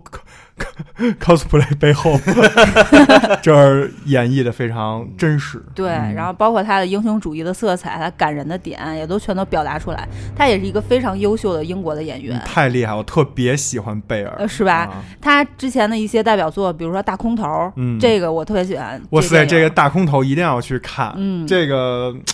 怎么说呢？它是一个剧情，它也是根据真实事件改编的，它是剧情向的电影。而对且贝尔就是它中间是有几几波人，贝尔只是其中一个，而且他嗯是独角戏。对他那个在戏里的性格就是一个孤僻的老板，然后所有人都不嗯高信智他的，商，但是最后他们卷走了，妈的，不知道几千万美金那 对，这种。就是一个呃金融危机、次贷危机的电影，就是感觉另一种末日，对，是不但是？是但是贝尔在戏里穿一个拖鞋，就是那种就是不是那种大老板的那种装扮，然后嗯自己默默的每天在那小黑板上写着亏损多少钱，算。数，哇塞，我觉得那演技真的是太太棒了。，对，那也是一个奥斯卡提名影片。是嗯，网上有一图，就是贝尔饰演的各种角色，你会那发现个他身体材、型图是吧？。对身材变化特别大，就是为剧真的为也是角色，，他最瘦是多少斤？就是瘦的那个嗯瘦骨嶙峋，嗯，然后最胖的时候胖的跟吹起来的似的，而且他都是在，比如说就是连续的一两年、两三年之内接拍，比如三四部，就很短的时间，嗯他为了塑造角色在来回变。嗯对但是确实贝尔相对来说啊，演蝙蝠侠还是稍微瘦了，瘦瘦了一他点，他应该算小了一点儿，小小号号蝙蝠侠，嗯，对他脸，他因为他脸是细长脸他，属于那种脱了衣服有肉，对穿上衣服显瘦的，对，就不大像本大本啊大本是有点太大了。大本是有点过憨，其实就是大超那个身材哎，就合适。就符合蝙蝠侠那身材，他俩身材是应该是一样的。其实你知道，就是大超和呃大本差不太多一块儿，是因为大本发腮了，你知道 吧？ 大本就是中年发腮了，大本明有点显整敷体呢对，对大本没有那么肌肉，大本那个是啊生活壮照，感觉都是宿醉，每天都是 宿就是醉一。酒腻子，头天晚上刚睡醒，嗯 那个酒劲还没过呢，出去遛狗去了。而且大对不嗯得不本遛狗大本那胡子、鬓角和头发有点花白，就会更有点就是中年那种。 对，就是就感觉特中别间啊不那一切像蝙蝠侠他不邻像居老大哥。 对他不像大超，比如眉毛、鬓角都修得很工整，嗯，所以大本就有点过憨。就中年危机的那种感觉。然后对大贝尔本是大本大本有一种那种。搁咱们这儿就有点像那个发胖以后的那个梁天儿那感 觉，然后贝尔呢是有点小号，他整个号就发小，贝尔是以前我爱我家时候的梁天儿，差不太 多吧。比喻的这么猥琐的角色，啊梁天儿怎么了？梁天儿一点都不违和，好对吗梁天可儿那、就是是贾志新猥琐呀。那就是喜剧界的蝙蝠侠。对，其实嗯你看贝尔一米八三，不矮，真挺高的，但是总给人一种一米七三的感觉，对，瘦是吧？瘦嗯，他脸瘦，嗯，瘦长所以就是还是显小。嗯，嗯。然后这里还有一个小角色， 提一嘴，呃，爱迪森，啊哈， 陈冠还记希得，我吗？还记得我吗？我叫陈冠希，跟我念一遍。 只是我。我叫陈冠希，跟我念一遍。什么？大声点，听不见。记得我。里面那个明明是一个 title 是 VP 是嗯吧？演跟一小保安似的， 对，都以为是保安，只说一句台词。先生，我检查一下你的手机吗？手机交一下。这个朋友如果想去回去找一下啊，这个剧情是在呃，摩根·弗里曼饰演的这个呃老爷公司的 CEO，他去亚洲这个香香港、港中国香港开开这个会的时候，这其实去找那个小刘，哎， 对，找小刘刘总的时候，然后大家可以去找一下这个镜头，大概两秒钟，别倒，倒就过去嗯了，可能有五秒吧嗯那，还这走个了 两步，真有不 了。没有，我觉而得且还都是背影和那种拉远的嗯镜有一个头。侧虚脸化两两三秒一侧脸，可以去看一下。然后说第二趴视觉，视觉我打的是八分，嗯因为还是冲着诺兰，我还是挺喜欢诺兰的，而且他非常严谨和真实，是一个真实主义狂魔，因为他一直做坚持做二 D 的胶片电影，他觉得那样更真实，他不推崇数字特效电影。比如说刚才咱们提到的，真的就做修了一个医院，然后就是真的活活给炸掉，真的毁了那个兰博基尼啊！对他觉得这样的拍摄效果是那种数字特效远远赶不上的。明白，这就是个我觉得跟向他专业精神致跟卡敬梅吧隆就是走不同的风主格啊要，还是大导演啊有预算，对，然后他的拍摄手法呢，虽然刚才在你行你上的时候，奶牛有有一点略带吐槽性质的去说这个事儿，但是我觉得萝卜白菜吧，我还是挺喜欢他，呃，就是短时间内多混剪镜头的这种频繁剪辑，啊拼凑剪辑，对嗯对，对。然后《黑暗骑士》里这一个剪辑的特点也是频繁出现，通篇出现了，通篇出现，就是让呃人觉得就是同时发生很多事情，增加观众的这个紧迫感和投入程度，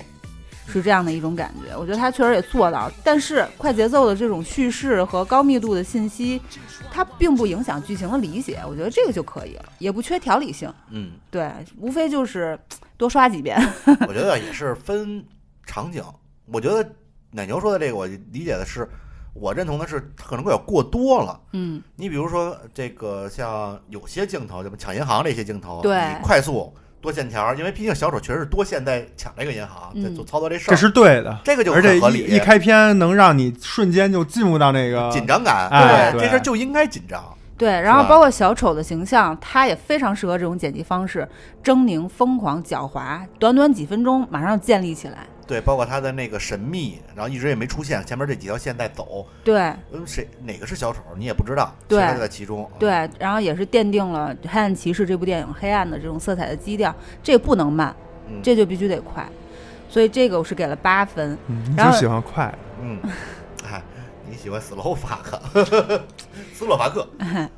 Slow fuck 是因为快，所以才对叫，所以所 slow。以说你喜欢快嘛，你 所以得去斯洛伐克嘛。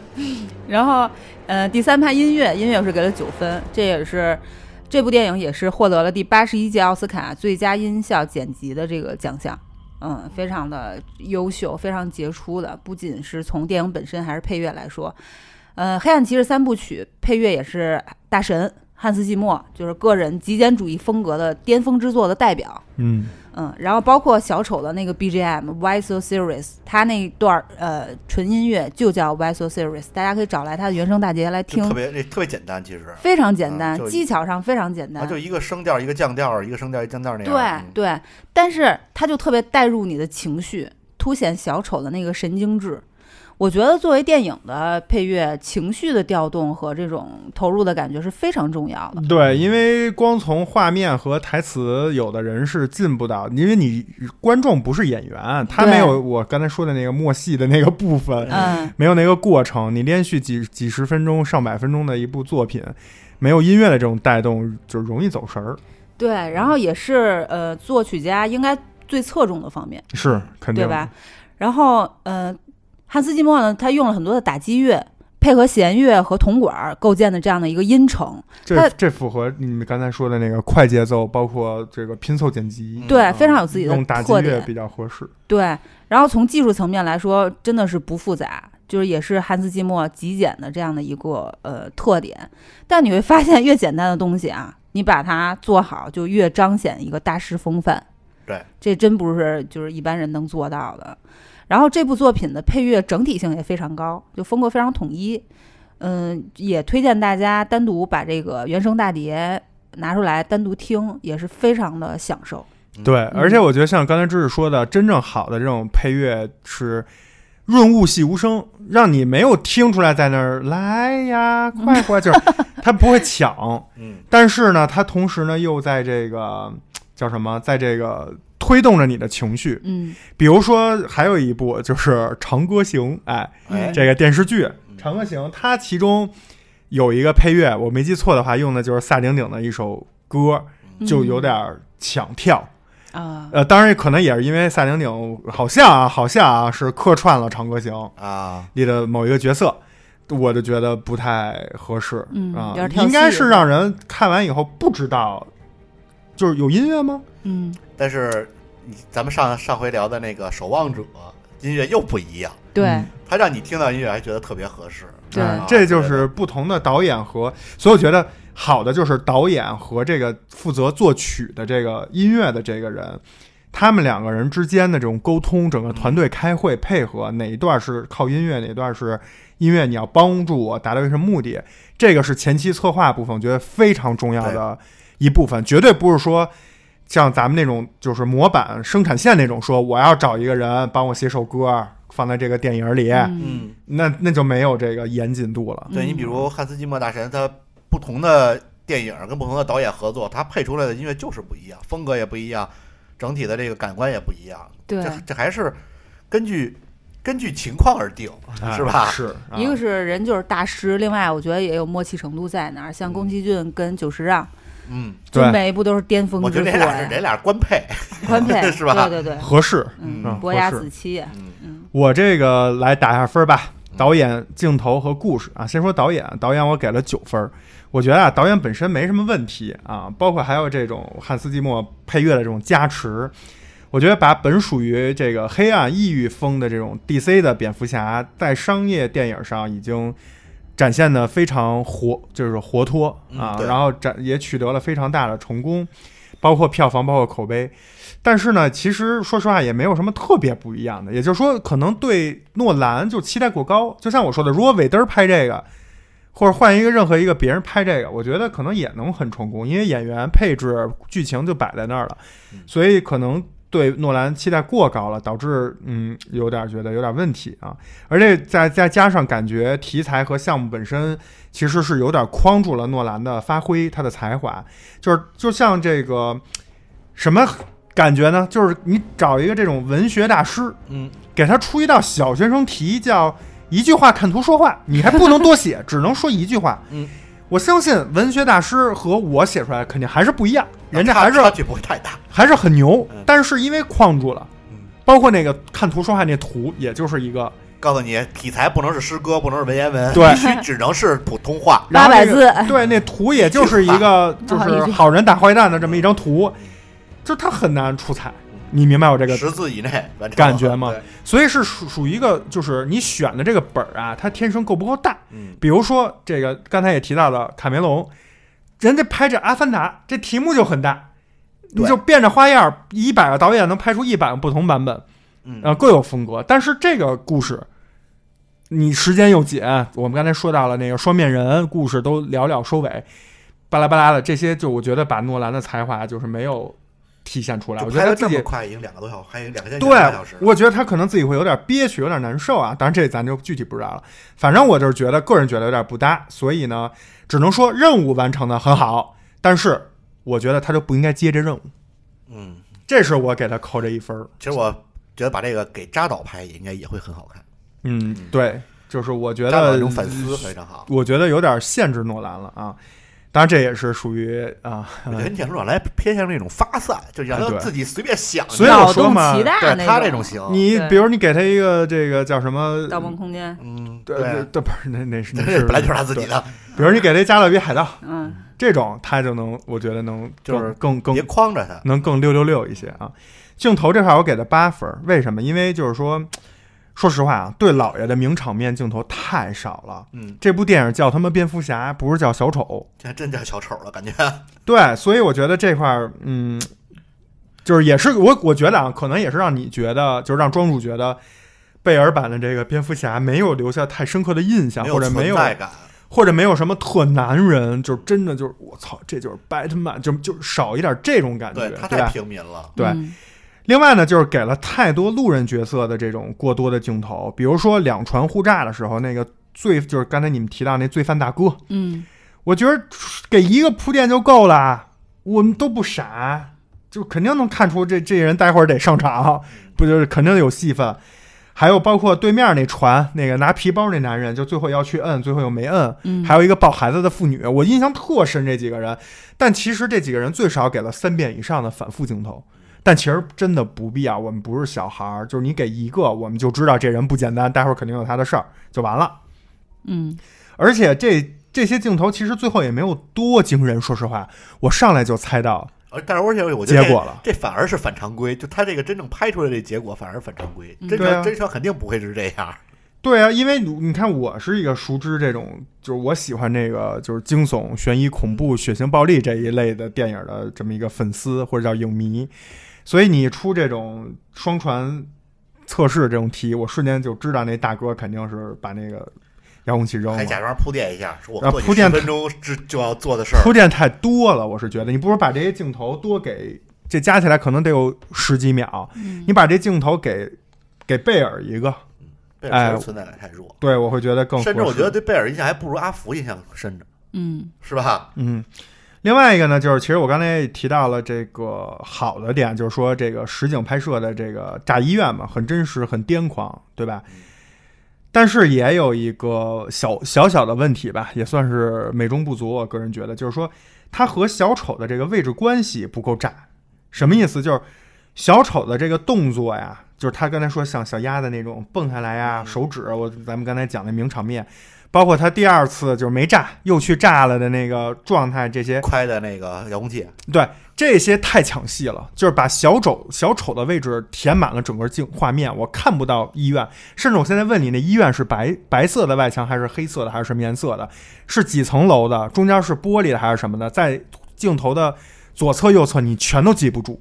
嗯因为小丑太抢戏了，所以导致没有把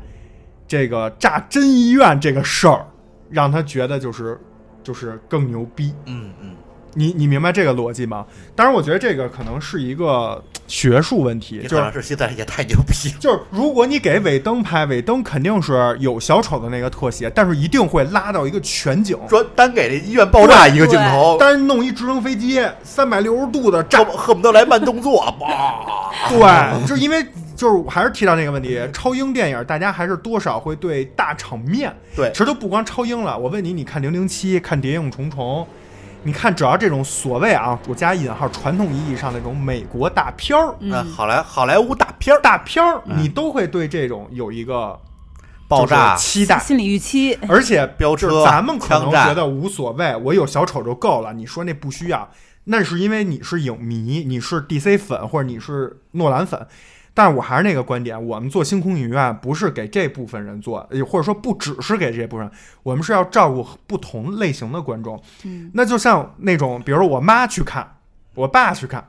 他可能就期待有这种大场景。嗯，最起码飙车啊，飙车啊飙车有，枪战也有，就是不够，对爆炸也不够。我就觉得，我其实也不是说说他这不好，我就是觉得有点亏。你想，他建的医院得花多少钱呀、嗯就就总共加起来可能五分钟都有不了吧？没有，哪有五分钟啊、啊他前边可能在医院里的戏都刨了之后，就纯炸一没有两分钟，没也有就两没分有钟那么长，对，炸的就是就甚至对那个景深拉的，就是小丑身上是实胶，那医院都虚了。对，我觉得，我说实话，我有点有点浪费。你你嗯是懂有这个点浪逻费辑吗？嗯就是你多不在乎那几秒钟，嗯，哎，你多让它炸一炸，那碎真实的那碎砖头炸下来，嗯肯定跟那个假的不一样。对，哎，多来点这种细节，我觉得应该会更炫一点。所以我这块儿只给了八分。嗯，最后故事这块儿我同样也是给了八分。这块儿呢，我就觉得说，黑暗骑士的黑暗这部分啊，刻画的非常到位，包括他的这种博弈和他最后大力大义凛然选择了牺牲自己，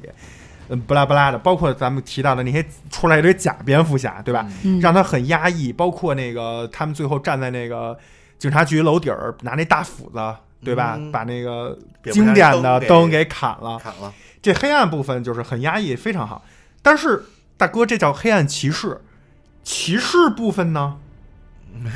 就是就是还是那个话题，就是老爷的这个，就感觉他只是一个就是打酱油的，就说不好听点儿，可能大家第一反应就是，哎，这黑暗骑士是不是说的小丑啊？对，是甚吧至？是不是小丑加双面人呀？一对个黑暗，一个骑士。但其实也叫蝙蝠侠，而且第三部哥哥们嗯就是第三部蝙蝠侠那电影，诺兰的叫什么？对叫《对黑暗对骑士崛崛起》哎起你这就明显黑暗骑士还是蝙蝠侠，那你这对蝙蝠侠就是这骑士啊，上来就被狗咬，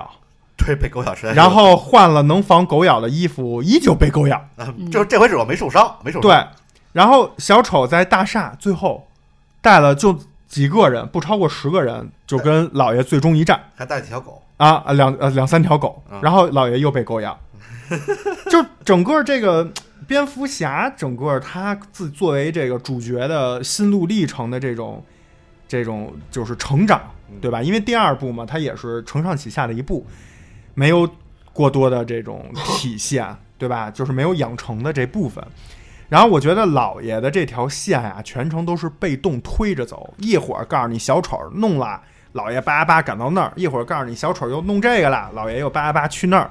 就感觉特忙活，就跟玩分手厨房似的，就是你是被牵着走的那个人。我觉得就是小丑一直在牵着老爷走。你看前面小丑设计对各种局，小丑老爷就跟着跟着他的那个跟着他的 局走。对，而且那镜头我记得特清楚，一上来叭有一次是蝙蝠洞的那个镜头，弄那高科技各种装备，哇，真牛逼，真有钱。还有一次是那个跟摩根弗里曼去他们那个伟文公司，那个地下室，那地下室研究武器那也是哇，巨巨大一个长的一个场景，哇塞，觉得真有钱。这是第一次出现，然后第二次出现呢，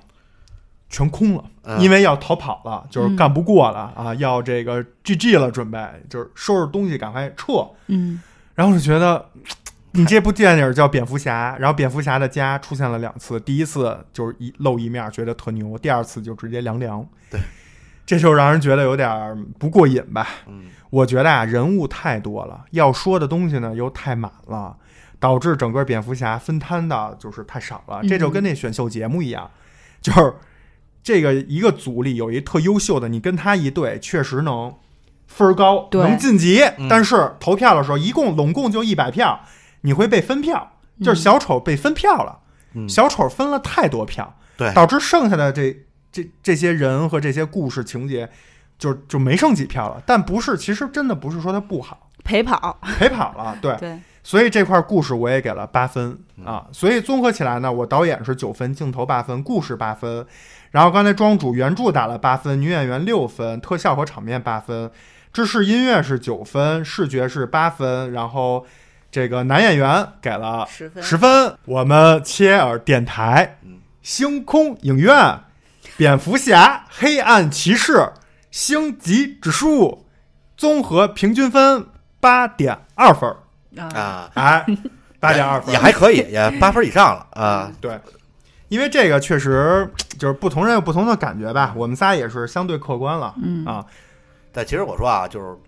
纯看小丑，我觉得这部戏就值看，但只不过咱们要客观的分不同的角度、不同的嗯，就是每个人的感官不一样去打分，总会有一些拉低总总的平均分。对啊，对，你想拿小金人儿不容易，想拿我们这个星空影院的这个小黑人儿可能也不容易，嗯对吧？小黑人儿，回头聊一烂片儿，咱来送他一小黑人儿。哎，对。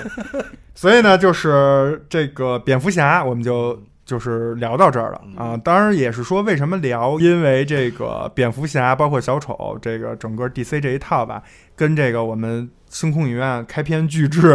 DC 扎克施耐德剪辑版的《正义联盟》有有着非常大的这种关系。另外，它本身就是一部经经典的电影儿，抛开哎漫改这些不说，抛开超英不说，它就是一部好的电影儿。你想，这个狗叔，然后摩根弗里曼，还有这个那个迈克尔凯恩，嗯都甘当配角，然后对在这儿对吧？老戏骨，然后你像那个管家烧那个瑞秋给他留的那个信，嗯，对吧？那那个那个小的那个镜头的那个微表情，包括摩根弗里曼的那个经典的那个台词儿，就是你想拿这个东西来威胁他， 对，对吧？你来这儿敲竹杠，啊，对，包括那个脑这子瓦特了。狗叔，狗狗叔去最后救他自己那个孩子家人的那些演技吧，就是也是感谢这些人的这种配甘当绿叶绿叶的儿这种这种付出，嗯，然后大家一起努力，就是塑造了这么一个经典的电影。完美的电影，啊所以咱们下期聊什么呀？咱们下期换换口味，咱们啊下期聊点这个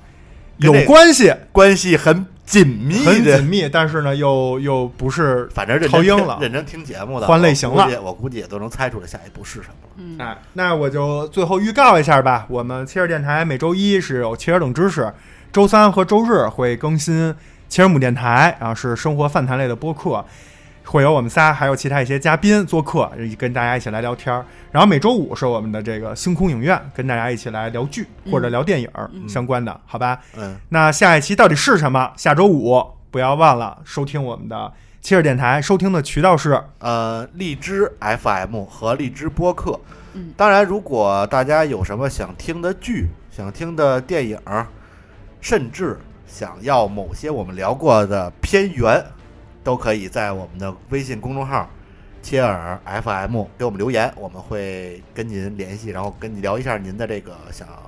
想听的节目吧。对，嗯加关注啊，然后在荔枝播客和荔枝 APP 直接搜切尔电台都能搜到我们。嗯，然后微博、微信都可以。对，好，那咱们这期就到这儿呗。下周五见，嗯，观影千百步，手可摘星辰。感谢收听切尔电台星空影院，我是奶牛，我是芝士，我是庄主，咱们下期再见。拜拜拜拜拜